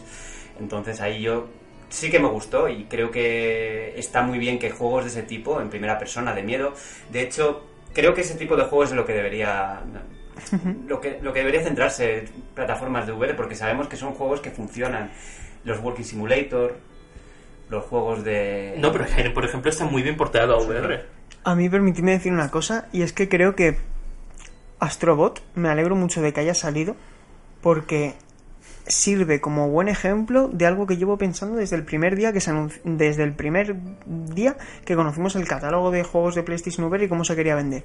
Desde el principio se ha vendido como un concepto de vive una nueva experiencia en primera persona. Y se está explorando un poco con, el, con los territorios en tercera persona. Es decir, que tú seas ahí como un agente más, como un espectador en tercera persona, y en Astrobot tú es como si estuvieras ahí dentro, volando en una nube Kindle, ¿vale? Mm, Estás ahí volando y estás participando en el juego. Y es que al final a mí eso sí que me produce una sensación de inmersión sin, si- sin tener que depender tanto del mareo. Porque estoy casi seguro de que Astrobot tiene que marear por defecto menos. Porque al final lo que es la cámara la controlas tú más con el mando y no tanto con la cabeza. No sé si me explico. Es experiencia estática, ¿no? Eso es, Mm. eso es. Y al final se pueden contar, eh, se pueden crear grandes videojuegos de plataformas y tal en PlayStation VR. O esa RPG manera. estilo Claro, Diablo, por ejemplo. Exacto, Mm, sí. exacto. O qué sé yo, juegos en tercera persona que a lo mejor ahora no se nos ocurren así. Yo que sé, a lo mejor un Assassin's Creed, pues a lo mejor también tiene su parte interesante en, en- en VR en la parte del combate. No lo sé, me, me acaba de venir a la cabeza El por... Assassin's Creed, de hecho, tiene es difícil con la cámara. Sí, sí, ¿no? Sobre todo cuando es multi- multitudinaria, mm, ya presenta problemas de cámara a veces. La batalla de conquista de Sí. No, yo no lo veo. Assassin's Creed no lo veo. Hay una demo que me gustó mucho de Insomniac, Edge of Nowhere, esta demo de Nevada, que estaba De todo Oculus, nevado, ¿no? sí, el, en Oculus, que también era en tercera persona, y estaba también muy interesante, muy interesante, porque ahí tenías que girar tú la perspectiva de la cámara para ver si el, para calcular a lo mejor si el personaje iba a llegar con el salto que iba a hacer y tal. Entonces es diferente, es una forma diferente de explorar la VR, pero a mí en definitiva el problema que le veo, mm, ya no tanto el precio, si está por menos de 200 euros, que me parece un precio que por debajo de ahí no va a estar. Pero le veo más el videojuego que te lo venda, el videojuego que te venda las gafas, y yo todavía no lo encuentro. No sé vosotros, ¿eh? si tenéis un referente de decir, oye, es que esto te lo vende y que a lo mejor Astrobot lo es, pero vosotros creéis que es un juego triple A. Es que a mí me falta que venga una editora grande y que, y que lo presente y en exclusiva la propia Sony. Que coja una franquicia en condiciones, una franquicia me refiero muy conocida, y que tenga así un título que, oye, Es que hay mucha gente que observa esas gafas como una algo, un alejamiento. Yo conozco gente que dice, mira, es que me agobia ponerme unas gafas para jugar y no quiero. O hay gente que tiene problemas de vista y no ve bien, o diferente configuración facial y no se encajan bien las gafas. Entonces ya es un, es un factor que, que- que nunca va a acercarse al gran público. Entonces yo creo que también que una gran desarrolladora invierta un pastón en crear algo que sabe que, que va a necesitar de un periférico intermedio que mucha gente no tiene y que mucha otra gente se marea jugando, y un montón de gente, yo incluido, que en el momento en el que sientes esa disonancia entre lo que estás viendo y lo que estás sintiendo físicamente ya yo me mareo. De hecho, cuando el Robinson, Robinson VR creo que era un... Robinson de, de de UK. Crytek, ¿no? Buah, Sí. Pues ese había un momento en el que cogías una tirolina y dije quitar gafas y me voy a... A ese juego causó rato. mareos masivos, ¿eh? Sí, sí, Sí, lo sí, sí. recuerdo. Entonces, creo que es un factor que, que aleja mucho y que es muy difícil que una gran empresa apueste por. De hecho, el problema de PSVR es que te ata a jugarlo delante de la cámara. Sí. Entonces, el tema de las luces, si pones el move delante del, del casco, ya no lo reconoce y te sale el aviso. Sí. Sin embargo, corrígeme si me equivoco, HTC Vive eh, tiene el tema de... Va por ejes. Eso es, va por ejes y te pones libremente, bueno, es una tecnología más cara, pero dar paso Tiene que evolucionar. hacia ese... Claro, esa es la palabra clave, evolucionar. Esta tecnología, como, como todo, necesita nuevas generaciones, necesita tiempo, ¿no? Eh, habrá que ver si la respuesta del público acompaña, pero si le dan tiempo, seguramente la tecnología evolucione a la, dirección en la que tiene que evolucionar, ¿no? Y el software lo mismo. Yo eh, me preguntaba una cosa, que recuerdo que lo comentaba ayer cuando planteábamos los temas de- del podcast. ¿Creéis que la siguiente generación eh, de Sony, concretamente PlayStation 5, mm, o como quiera que se llame, va a apostar también por la VR, como hizo Xbox con Kinect al inicio de la generación? No, al inicio, si te refieres que, que la próxima consola de Sony vaya a incluir algún servicio de No, VR re- desde el principio en el paquete de PlayStation No, 4, no, no, no. PlayStation 5 no. Me refiero a, a, a un apoyo comercial arraigado, es decir, que PlayStation VR se venda como, como un producto. Es decir, ¿va a haber PlayStation VR 2 o se va a seguir con PlayStation VR actual? Ah, habrá un modelo premium seguro, va a ser lo único. ¿Cuánto, que- la- las cifras de es ventas de PlayStation VR llegaban a los 3 millones, puede ser? ¿O- Sí, pero es que, a ver, 3 millones de unidades de un producto es bueno o malo respecto a. A es decir, esto hay que ponerlo en con... que tuvieran. No sé qué expectativas tenían con Pero. Borja, es que aunque, aunque haya vendido por encima de las expectativas que tuvieran, lo que está claro es que PlayStation 4 está vendiendo muy por encima de las expectativas iniciales. Estamos hablando de una consola que posiblemente en el próximo informe fiscal ya esté en los 90 y pico millones de unidades vendidas. ¿Estás diciéndome que un 5% de la gente, vamos a, siendo muy optimistas, del usuario de PlayStation 4, que ojo, para jugar a PlayStation VR hay que tener PlayStation 4, es decir, que un porcentaje tan ínfimo de la gente que ya lo ha comprado rentabiliza todo esto, Joder, pero es que la venta de PS4 ya sabemos por qué se debe. No ha tenido rival en esta generación. Sí, pero ese, yo creo que el debate es distinto. Es decir, Sí. eh, lo- el caso es, eh, si de todos esos usuarios de PlayStation 4, solo un, decía, un 5% o menos adquiere una PSVR, le viene... O sea, Sony va a pensar en hacer una sucesora si ha vendido 3 millones. No sé cuánto les habrá costado la investigación, el- la producción del producto y todo esto. No sé, no lo sé. Es que es una pregunta que no tiene respuesta ahora mismo. No sabemos los planes y... A ver, los indicios con unas ventas altas para ser un dispositivo de realidad virtual porque ha vendido bien dentro de lo que cabe. Y para el gran público, que siempre ha, se ha, se ha sido el target, y 3 millones. A mí No me parece mucho. Sinceramente, a mí no me parece mucho. Es que estamos hablando de que es un producto que le estás ofreciendo a ochenta y pico millones de personas y que no solo has logrado vender. Yo creo que no sé cuáles son las, las estimaciones, no soy ningún experto en, en esto, pero a mí poniendo los datos de forma tangible sobre la mesa, vamos a separarlo por territorio, imagina, porque en Japón desde luego no ha llegado al, al- No. al millón, es decir, que todo es más occidental. Sí.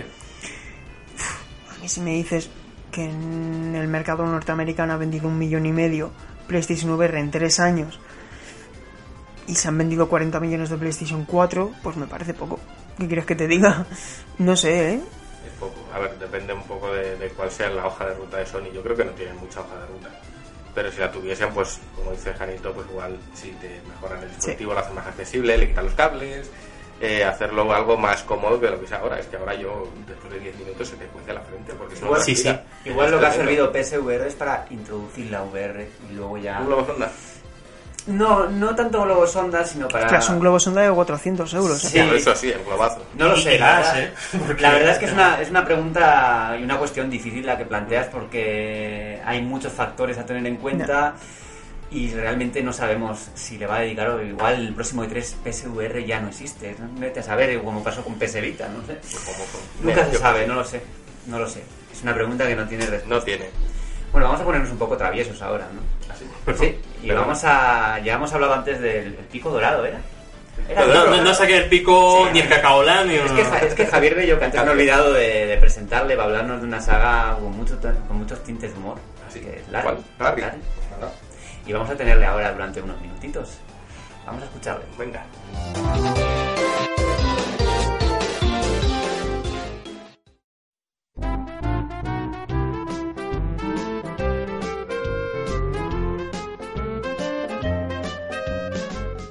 Muy buenas a todos, soy Javier Bello y os doy la bienvenida a la sección retro de GTM Restart.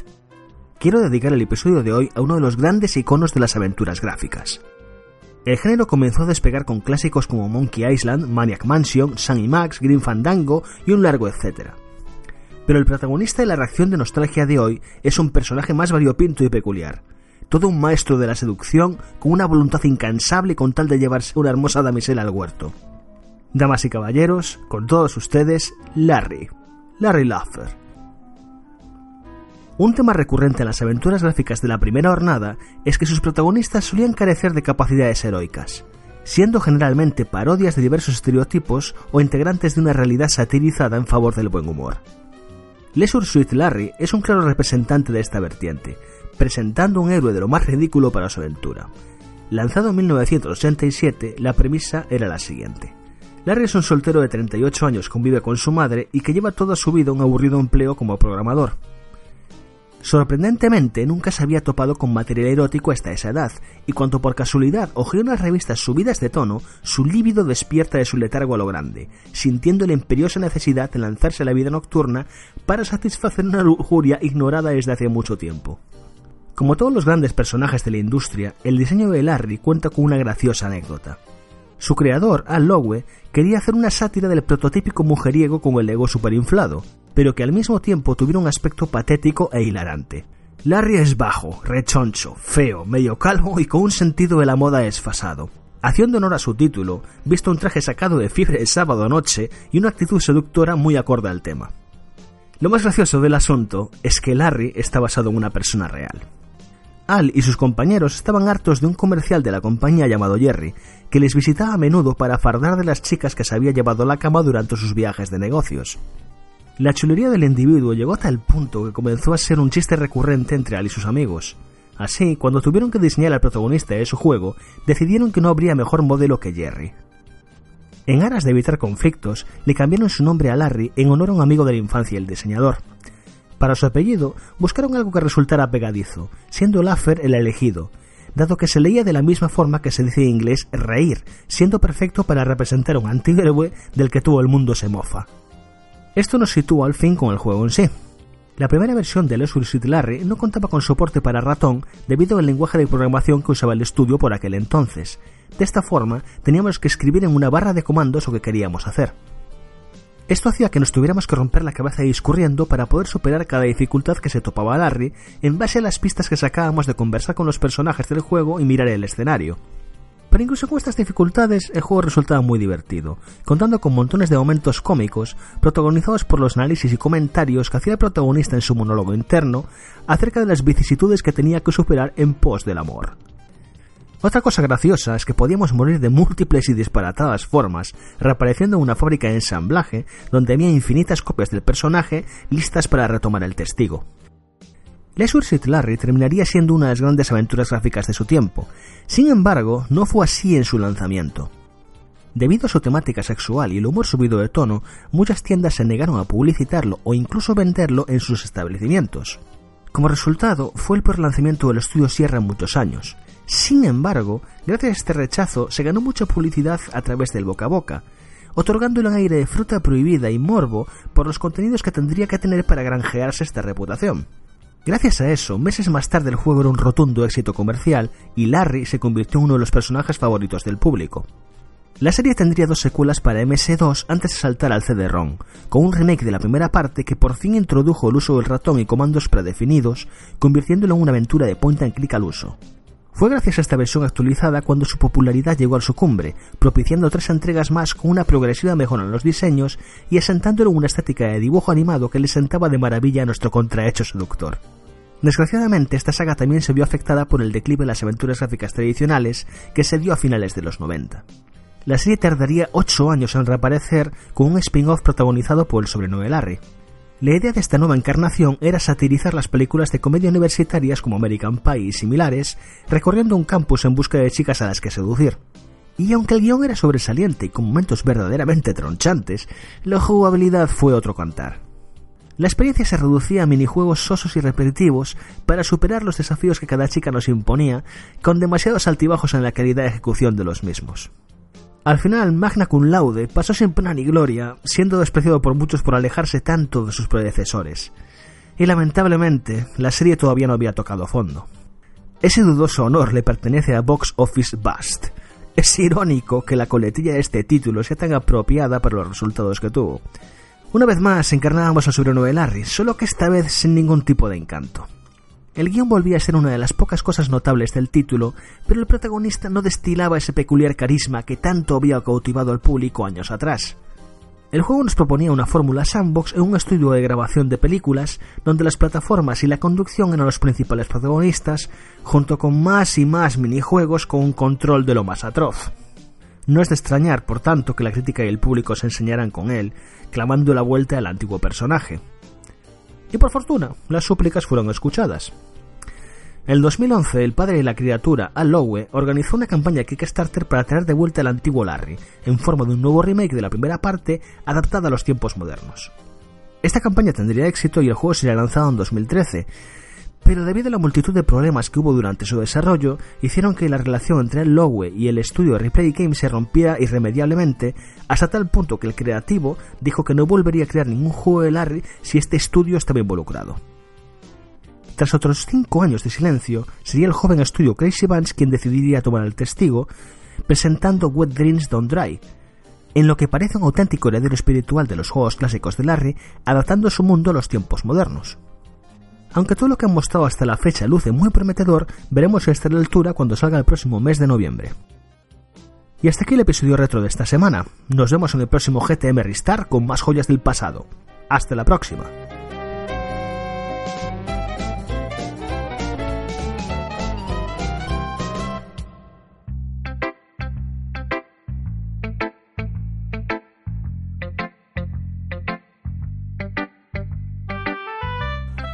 Llegamos a vuestro momento, el momento de los socios. Vamos a contestar a vuestras preguntas como hacemos, iba a decir de nuevo todas las semanas, pero desde el programa pasado. Eso es. Así que vamos, dentro audio. Eh, bueno, antes de meter el primer audio, Borja, vamos a decir que como les hemos prometido a los socios por Discord, la mejor pregunta pues se va a llevar un Semue y vamos a elegir aquí cuál es la mejor pregunta. Yo no he Remaster. escuchado las preguntas. Semue Remaster, eso es el Semue original de Drinka, ¿no? Eh, yo no he escuchado las preguntas, tenemos aquí varias, entonces vamos a dar paso a la primera pregunta y... Hola, moñetes. A ver, aquí va mi, mi pregunta. Eh, hace cosa de un año o dos eh, fue el boom de las VR. Actualmente como que está bastante fría la cosa y así lo único destacable que, que ha, salido, que ha salido reciente es el Borderlands 2. ¿Ha sido una moda pasajera? ¿Tendrá futuro más adelante? ¿Ha sido demasiado pronto todo lo que ha salido? ¿Qué crees que puede pasar en, en- en un futuro cercano o lejano? Muchas gracias.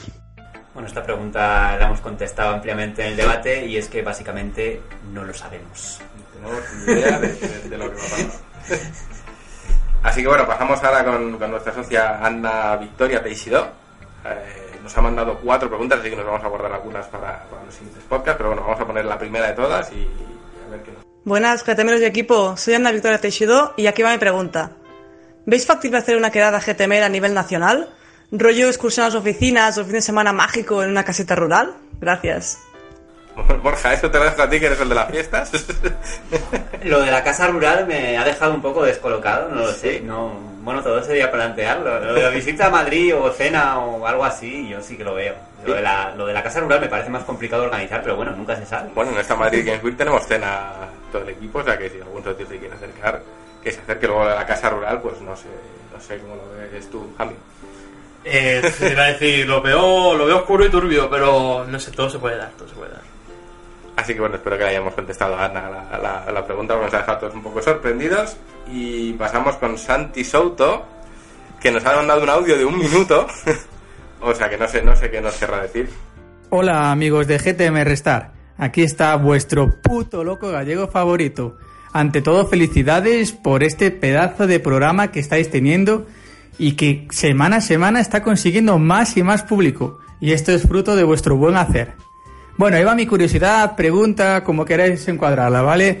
Y es que como bien sabéis, soy un amante de las ediciones coleccionista.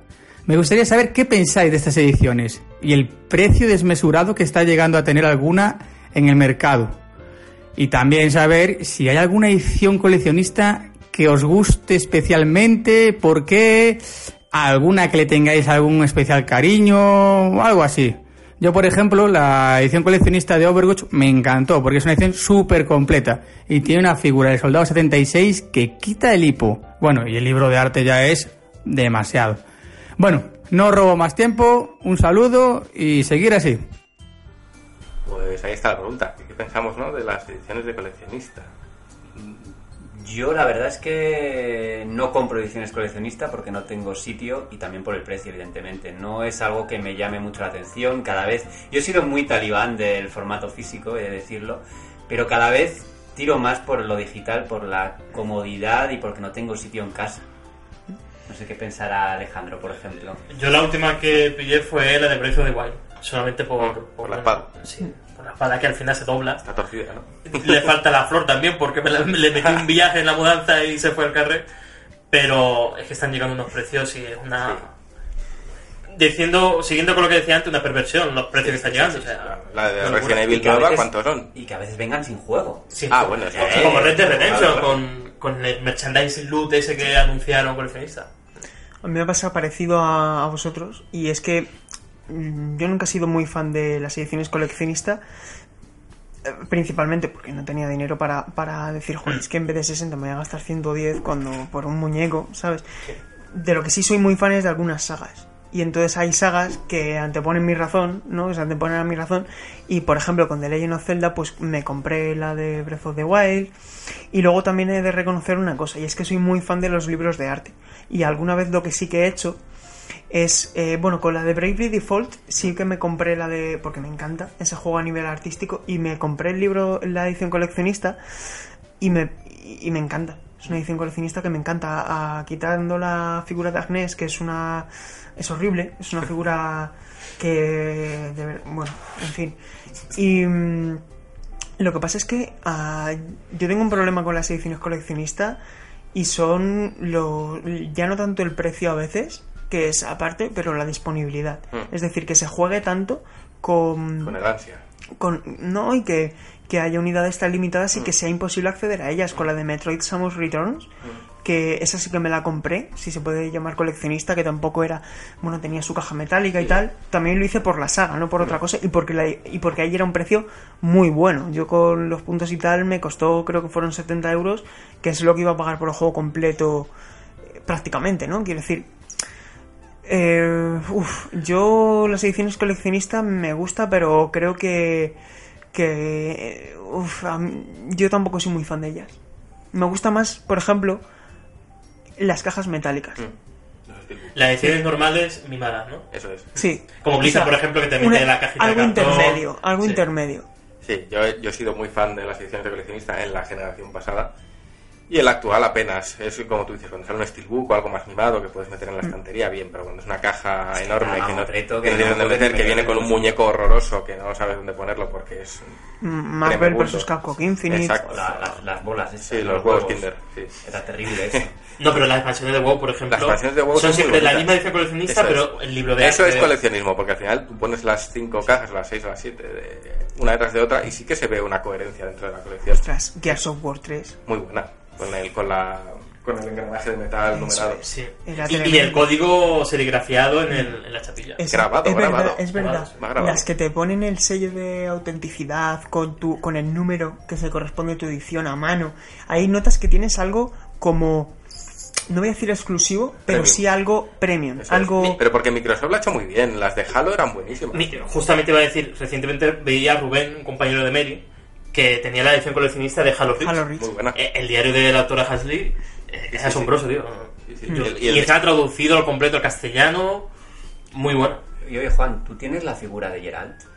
No, tío. La famosa figura de Geralt. No la tengo, ¿no? La gente suele asociar que yo tengo todo lo que pare CD Projekt, pero la verdad es que no. la Es que el problema que yo veo es el tema de la especulación. Es decir, que hay unidades tan limitadas que se conviertan simplemente en un producto de compraventa. Mm. Sí. Y que al final eso, las, las compañías se beneficien porque notan que su producto es más premium y tal. Es como, y me da la sensación de que, por ejemplo, Nintendo hace deliberadamente esto de lanzar algunas ediciones coleccionistas de forma tan limitada. La de Smash, por ejemplo. Y no me parece bien. Mm, sí, no sí. me parece bien. Pero bueno. Bueno, pues yo espero que hayamos contestado la pregunta ya de Santi. Eh, vamos a pasar dos más. Y fuera tenemos una escrita que quizás puedo leer porque es rápida y creo que es interesante. Dice, es Olaf Meneses, nuestro socio. Y, y dice, quiero hacer una, varias preguntas para el podcast, pero bueno, allí voy. Eh, ¿Cuánto tardáis en hacer una portada? ¿Y cuál es la portada que más os ha costado hacer y por qué? Esto va para, Esta va para mí. Evidentemente. Eh, depende mucho de la portada. Yo creo que hay portadas que llevan mucho trabajo y no se aprecia y otras que llevan muy poco y parece que están muy trabajadas. Yo creo que la que más me ha costado hacer fuera God of War, la que hicimos tintas metálicas, más que nada por el tiempo que tardé en hacer el logotipo de, de la revista. Si, si le echáis un ojo, si la tenéis la, la revista, pues el, el logotipo nuestro está como tallado en piedra, está esculpido en piedra. Y lo que tuve que hacer para, para hacer ese efecto es coger el logotipo original de God of War, que estaba a un tamaño bestial, ir cogiendo la textura de, de God of War, meterla dentro de una máscara que era el propio logotipo nuestro y luego sacar las protuberancias de la piedra para que pareciese pues algo más orgánico. Y me tiré fácil 8 o 9 horas haciendo solo el logotipo de, de la portada. Entonces creo que es posiblemente la portada que más trabajo me ha llevado de todas. Luego eh, tenía un fallo, la imagen no, no vino bien y por la, la esquina abajo a la derecha tuve que hacer un truquillo que si os fijáis pues se ve que es otra imagen. Y es una es la portada que posiblemente más me ha, me ha costado hacer. Y, y recuerdo la de Doom, que clonabas los Sí, demonios sí, en el sí, fondo, que no se notaba para nada, pero Y hay, los mismos demonios. y hay otras en las que hay mucha clonación de elementos y tal, que, Y ya. que no puedo decir cuáles, pero las, las hay. Y además la portada de God of War está en la estantería de, de Cory De Barlog. Cory Barlog, sí. La tiene, puso una foto de sus Qué, tesoros. qué puntazo, ¿eh? sus tesoros relacionados con God of War y estaba en nuestra revista ahí en, en su estantería. Entonces yo creo que esa es la, la portada que más me ha costado hacer, pero normalmente suelen gravitar entre dos horas, la que menos, una hora incluso, alguna que otra, a 9, 10 e incluso más. La de God of War se hizo en tres días en total. Fíjate, es la que más, la que más me ha costado. Y poco más, ten- paso uno de Pablo y otro de un remitente anónimo y, y cerramos esta sección. Hola, buenas chicos de GTM. Muy buen podcast, por cierto. Los capítulos que llevo escuchados son muy buenos. Eh, mi pregunta es, si tuvieras oportunidad de entrevistar a cualquier personaje del mundo del videojuego, ¿a quién sería y por qué? Pregunta para todos, por supuesto. Muchas gracias y suerte con el resto del podcast. Bueno, Bo- Borja, tú eres el periodista. Pues, mm, es una pregunta complicada, me deja ahí un poco descolocado como... mm, ¿A quién entrevistaría?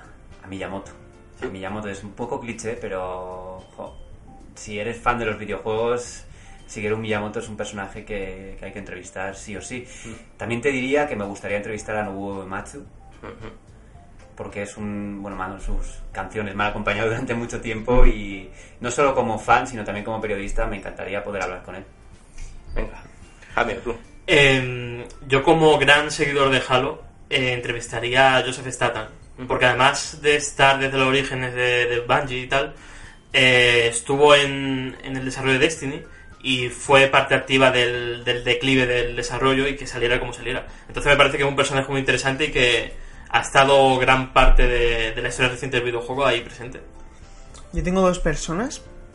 La primera de ellas es Su Takumi, que creo que es algo que no esto, que además vino a España hace muchos años, en 2008 2009, para para el lanzamiento de no, perdón, vino en 2011 para el lanzamiento de Ghost Trick, el detective fantasma, que es el proyecto que salió después de la trilogía original de Attorney y el motivo por el que yo quiero entrevistar a Su Takumi es porque eh, soy súper fan de Attorney, mucho, mucho, mucho, y creo que es la única manera de conseguir material que no se puede encontrar en, en sus videojuegos, en sus libros, o sea, en, en sus libros, en, en relatos o en entrevistas, y que es la única manera de lograr más información y conocer un poco más esos desarrollos titánicos y difíciles de la trilogía original y sobre todo porque él es una persona súper apartada y la otra persona lógicamente también y porque me pilla muy también de, de fanático a nivel periodístico lógicamente me gustaría más otras personas pero poder hablar con Satoshi Tajiri el creador original de Pokémon pues sería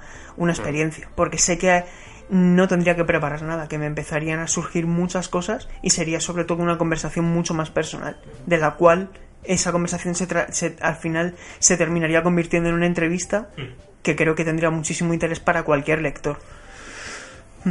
Por último, yo cierro. Yo a entrevistar no me atrevería a entrevistar a nadie porque creo que no, no soy periodista, no me veo al nivel como para hacer una entrevista, pero sí me gustaría hablar con, con- con gente que del sector y me gustaría mucho hablar con, con Sakaguchi, el creador de Final Fantasy o el idolatrado Lost Odyssey. Sí que me gustaría hablar con él y saber de dónde le salen esas influencias y de dónde le salen esos pensamientos, a veces un poco negros sobre, sobre ciertos temas y cómo se consigue llevarlos hacia la luz. Es algo que a mí, a mí me gustaría mucho hablar con, con- también por la carrera que tiene y por cómo despuntó en Square Enix y posiblemente Square le deba tanto a, a este tío. Y luego cómo se lo montó en solitario con Miss Walker y, y su ahora, cómo se centra ahora en el tema móvil y tal. Y que- cuáles son sus pulsiones, creo que es algo que a mí me gustaría saber de, de primera mano. Oye, Juan, pero eh, fuera de la industria, ¿qué señor polaco de más de 70 años te gustaría entrevistar? no sé, algún comandante. no, hombre, obviamente me, me gustaría hablar con, con Sapkowski, pero ya he estado frente a él. Y Ah, es- ya está frente a él. Sí, y tengo el libro firmado por, por él. Y Ah, sí. Es un, es un personaje. Es un personaje curioso. De, bueno, le conocí con un peluche de Cthulhu, ¿cómo se pronuncia? Cthulhu. Cthulhu. Le conocí y el, tío, y el tío iba preguntando a la gente que se acercaba que cómo se llamaba el monstruo antes de hablar con él.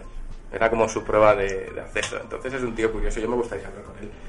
Pero mm, ya lo sabéis. Sí, es, es- es un tío complicado. Y ya está, cerramos con un mensaje anónimo que tenemos por aquí y, y con esto, que vendría después ya, el que estamos jugando, ¿no, Borja? Exactamente. Pues vamos allá con. Buenas chicos, soy Rami. Oye, ¿estáis seguros de que me habéis dado bien las, coordenadas de donde íbamos a grabar el podcast? Porque estoy en medio del puto campo y me da a mí que me habéis un poco, ¿no? Madre mía. Eh, bueno, os voy planteando una preguntita para el podcast, por si os apetece abordarla. Eh, er- está como relacionada con, con a qué estáis jugando, solo que vamos a darle un girito y a qué os gustaría estar jugando. Es decir, imaginad vuestro, vuestro título perfecto. Es decir, sé que Juan dirá, por ejemplo, me encantaría estar jugando a Lost Odyssey 2. Pues algo así, ¿eh? o me gustaría estar jugando a un eh, RPG rollo mundo abierto eh, ambientado en la Segunda Guerra Mundial. O cositas así. Venga, un saludo y a ver si os encuentro. Voy a preguntar a esta cabra a ver qué dice. ¡Cabrica! ¡Ey! Pues ahí tenéis a Rami, que se nos ha ido al campo. Ya Espero que tenga cantimplora y vino. Y la has roto la camiseta ya. Sí. Esperemos que sí. sí. ¿A qué me gustaría jugar? Estar jugando. Estar jugando. Pues a mí me encantaría jugar a un título ambientado en la antigua Roma, de mundo abierto, con una historia bien hecha. Va a ser el siguiente Assassin's Creed. O sea que... Podría serlo, Sí. podría serlo. Siempre se ha rumoreado que va a haber tres en la, en la antigüedad clásica y sí, me, me encantaría. Mm, Pero igual me gustaría jugar alguno, algún juego ambientado en Roma, pero realmente no fantástico. No, que no tenga Mm. elementos fantásticos, sino que, que sea, que sea, yo qué sé, por ejemplo, la época de Cayo Mario y todo esto, que no se explora mucho en, en los juegos, ¿no? Porque no hay juegos casi de Roma Sí. más que de estrategia. Y aquel Rise. Con la armadura futurista, ¿no? O el- aquella que, que no salieron historiadores diciendo que no era exacta. O sea, No, no, no, de hecho históricamente debe tener bastantes lagunas por lo que he leído. sí. O océanos. Sí, o sea, puede ser. Joder, a mí me gustaría jugar ahora mismo en pleno 2018 a un Halo clásico. No es mucho pedir, pero no sé, algo que volviera a las raíces de verdad y, y que combinara tanto el- la calidad de la campaña como la calidad multijugador. Creo que eso se ha perdido. Yo fuera, fuera de la broma, porque iba. po- podía ser eh, breve y decir simplemente Scalebound. Quiero jugar a un videojuego que sea como lo que iba a haber sido Scalebound.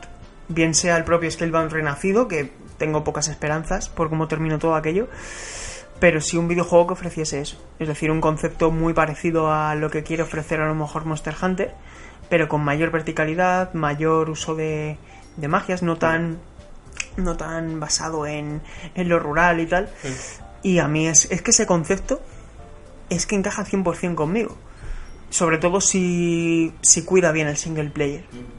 Y si tuviera que, que pedir algo, o sea, algo reciente que me gustaría estar jugando y tal y tal, que no tengo, que no encuentro tiempo, pues no lo sé, a lo mejor ahora mismo, no sé, no sé, ahora mismo tengo más ganas de jugar a eh, cosas que van a salir ahora Como Stardew Valley en, su- en iOS, ¿no?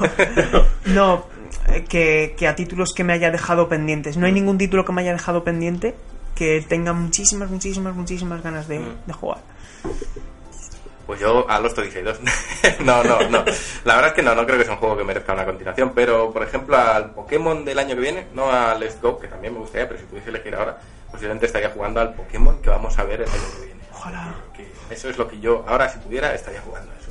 Esto me sirve perfecto para hilar con nuestra despedida de siempre. Que Sí, sí, pero no te olvides de que tenemos que elegir al Ah, ganador. vamos a elegirlo en directo. Sí, sí. Sí. Ah. Te voy a embarronar ahora para que no haya ni trampa ni cartón. Yo tengo mi ganador. Yo también. Sí, pues venga, ir votando. Pero no vale votar a Rami, ¿no? Bueno, si queréis votar a Rami, No, oye. porque si hay que enviarle el juego al campo, Eh, Claro, o sea, no le va a llegar. claro. Eh, yo votaría a Santi por el debate que ha establecido entre nosotros. Yo, creo también. Sí, ha plantado la semilla bien. Bueno, yo voy a, ya que todos votáis a Santi, yo voy a votar a nuestra socia Ana, porque ella ha planteado... Lo de la casa rural te ha gustado. la casa rural te ha Sí, gustado, sí. ¿no? Y ya el vino, Ahí. bueno, hostia. Sí, sí. Invitas a Pauski también y que se echa ahí una no, risa, ese ¿no? es solo vodka. Además huele a vodka. Yo- podemos Que se trae el ukelele y Podemos comprar vodka en el supermercado, el de 2 euros, así yo creo que le gustará, ¿no? ¿Tú Yo crees que no? Ha ganado, ha ganado un cuarto de juego. Un 25% de un juego. Pues ya sabéis, vamos a estar con Sa- Sapkowski, Andrew, Andrev, ¿cómo se Andrei? ¿cuál es la, cuál es la-? Sapkowski. Que no me oiga, que luego... Viene, te pide los derechos. Te pilla denuncia. Pues ya tenemos ganador. Ya tenemos ganador, Santi. Casi te, por te llevas el juego, así que te lo mandaremos a Galicia.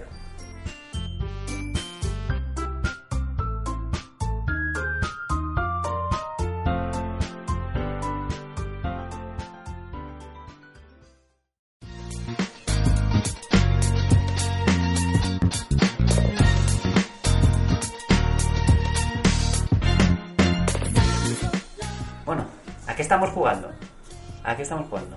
Vamos a empezar con... Eh, sí, conmigo. Eso es. Eh, estoy jugando a Dark Souls en, en su versión para Nintendo Switch, que es un análisis que va a salir en el próximo número. Y la verdad es que no había probado el test online en su día y me he encontrado con un producto sólido, con 30 frames por segundo sin ninguna caída y, y la verdad es que con una nitidez que me ha sorprendido para ser portátil. Yo pensaba que estaba jugando a una versión PS3 360 vitaminada y, y así ha sido. Muy contento y yo la verdad es que si no lo estuviese analizando lo pillaría, porque viendo como la experiencia que he tenido, muy bien. Yo puedo decir a qué estoy jugando, pero a la fecha que se va a publicar el podcast no puedo publicar ningún tipo de impresión. Está ahí en, le- en el DNA. Estoy jugando a Starlink Battle for Atlas de, de Ubisoft, la nueva apuesta de Ubisoft. Y hasta aquí puedo leer. Pero por decir algo, las apariencias engañan. Pues yo sigo con The World Ends With You. Eh, sigo descubriendo a Nomura y sus cosas de Nomura. Eh, me está gustando bastante en el sentido de que quizás cuando lo jugué en su día en 3DS lo jugué desde una perspectiva un poco más adolescente. Y ahora lo juego desde una perspectiva un poco más adulta y veo ahí ciertas, ciertas cosillas que me resultan bastante interesantes. Por ejemplo, el protagonista ya sabéis que es muy emo, es muy odio la vida, odio el mundo, eh, soy autosuficiente para hacer cualquier cosa y tal. Y quizás en ese día en el que lo jugué, pues sí que puedes llegar a reflejarte un poco más en ese adolescente cabreado con la sociedad que se cree que alguien. Pero ahora jugándolo más como adulto, cuando veo cómo interaccionan los adultos dentro del juego con este chaval y cómo se ríen prácticamente de lo que dice, le, incluso utilizan esa rabia infantiloide para, para, para impulsarle, le retan, le dicen, venga, si tú, total, que le den al mundo, ¿no? Todo, todo contra ti. Entonces, lo observo un poco más en esa perspectiva adulta en la que me río de, de esa manera de pensar o, o- o considero absolutamente infantil e innecesaria. Y creo que tiene esas dos esas dos polaridades, esas dos maneras de verlo y, y sí que es verdad que es un juego que si lo hubiese jugado en su día cuando salió lo se vería de una manera, pero creo que tiene una segunda lectura un poco más adulta para, para el público de, de nuestro calado y me está resultando un juego interesante, también por las similitudes que empiezo a ver con títulos como Persona, sobre todo con Persona 4, no tanto con el 5, pero sí con el 4 en cuanto al entorno urbano, en cuanto al tipo de música que utiliza. eh, y creo que me está pareciendo un juego bastante más interesante de lo que esperaba en un principio. Creía que había envejecido peor, pero para nada es así. La jugabilidad en Switch es bastante, bastante buena. Jugándolo en sobremesa es. Eso te iba a preguntar, ¿en qué dime. modo lo juegas? Eh, siempre, siempre, siempre en mano. De hecho, sin los Joy-Con, solo con los Eso es. Se, juega. Creo que en, en, orden, en ordenador, decir, en pantalla, en televisión no se juega demasiado bien porque utiliza el puntero del Joy-Con y no, no me, no me ha acabado de convencer.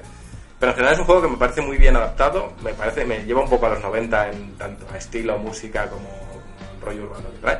Pero creo que es un juego que merece la pena merece la pena jugarlo si no lo has jugado en su día o si lo jugaste en su día y ya, ya has pasado, Sí. ya, ya has pasado de la edad adolescente a la edad adulta. Creo que te ofrece una perspectiva nueva que es interesante. Me pasó lo mismo, pero me sorprendió que sale a precio completo.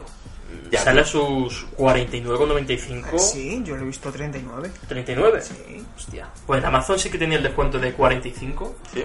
Pero, joder, pensé, yo lo quiero porque lo probé en un evento. Es un título que merece la pena. Sí, muy original y, y que no encuentras nada parecido. Bueno, sí, tiene similitudes con personas, pero no. No, los sí, mandos. Es exactamente. decir, ah, pues mira, pues lo han bajado. Sí, sí. Pero es un juego que ya os digo. ¿Cuánto se si, lo ha adquirido? Si os gusta el rollo japonés, eh, darle una oportunidad.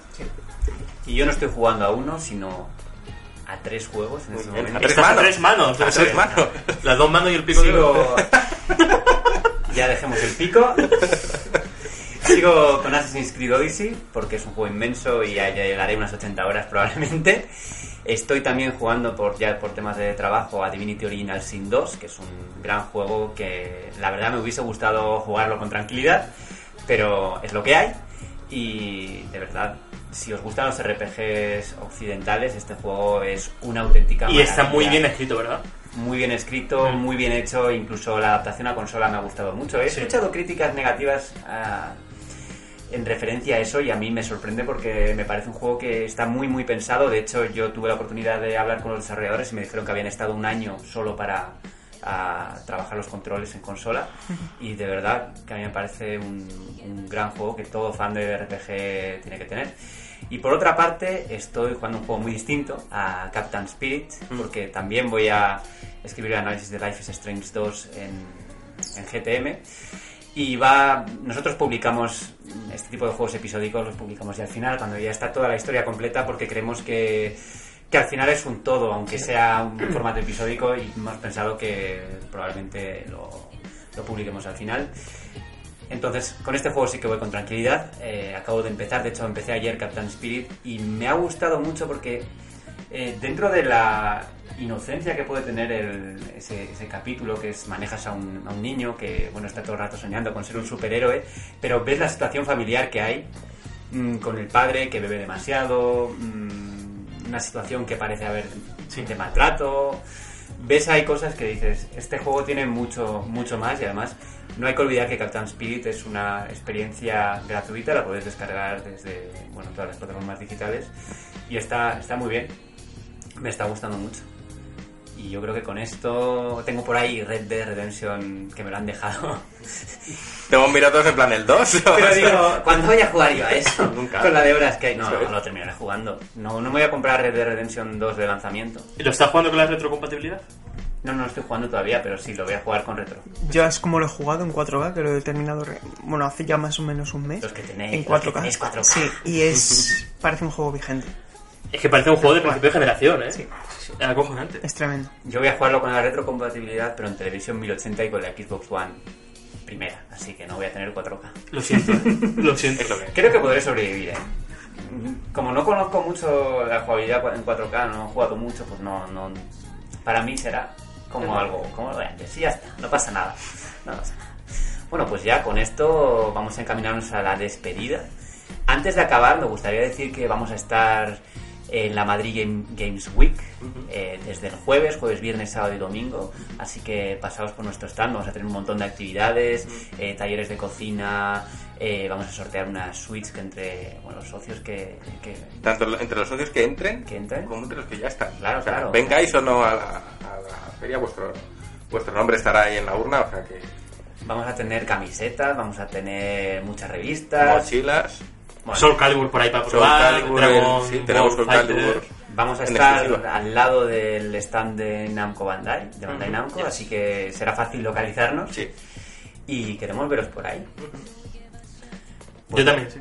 Yo también quiero ver por ahí. Seguro, seguro que vamos a muchos socios. Alejandro, otra semanita más, otra Es- despedida más. Sí, y, y más alegre, sí. siguiente, No, más no, alegre. más, alegre porque estoy mejor, más, más lleno, más... Vamos a por ello, por la vida a tope. Sí, que no Sí. nos des un mensaje deprimente. No, no, no, no. eh, Pues es, Sí. un, es No, una... y sobre todo con la semana que viene que va a ser... Va a ser especial. Tremenda. Sí. Bueno, pues nada, también otra semana, otra semana más, un placer de nuevo. Y nada, pues ya esperando también la semana que viene, que se, se avecina una semana dura por muchas cosas, así que esperemos sacarlo todo adelante de la mejor manera. Seguro que sí.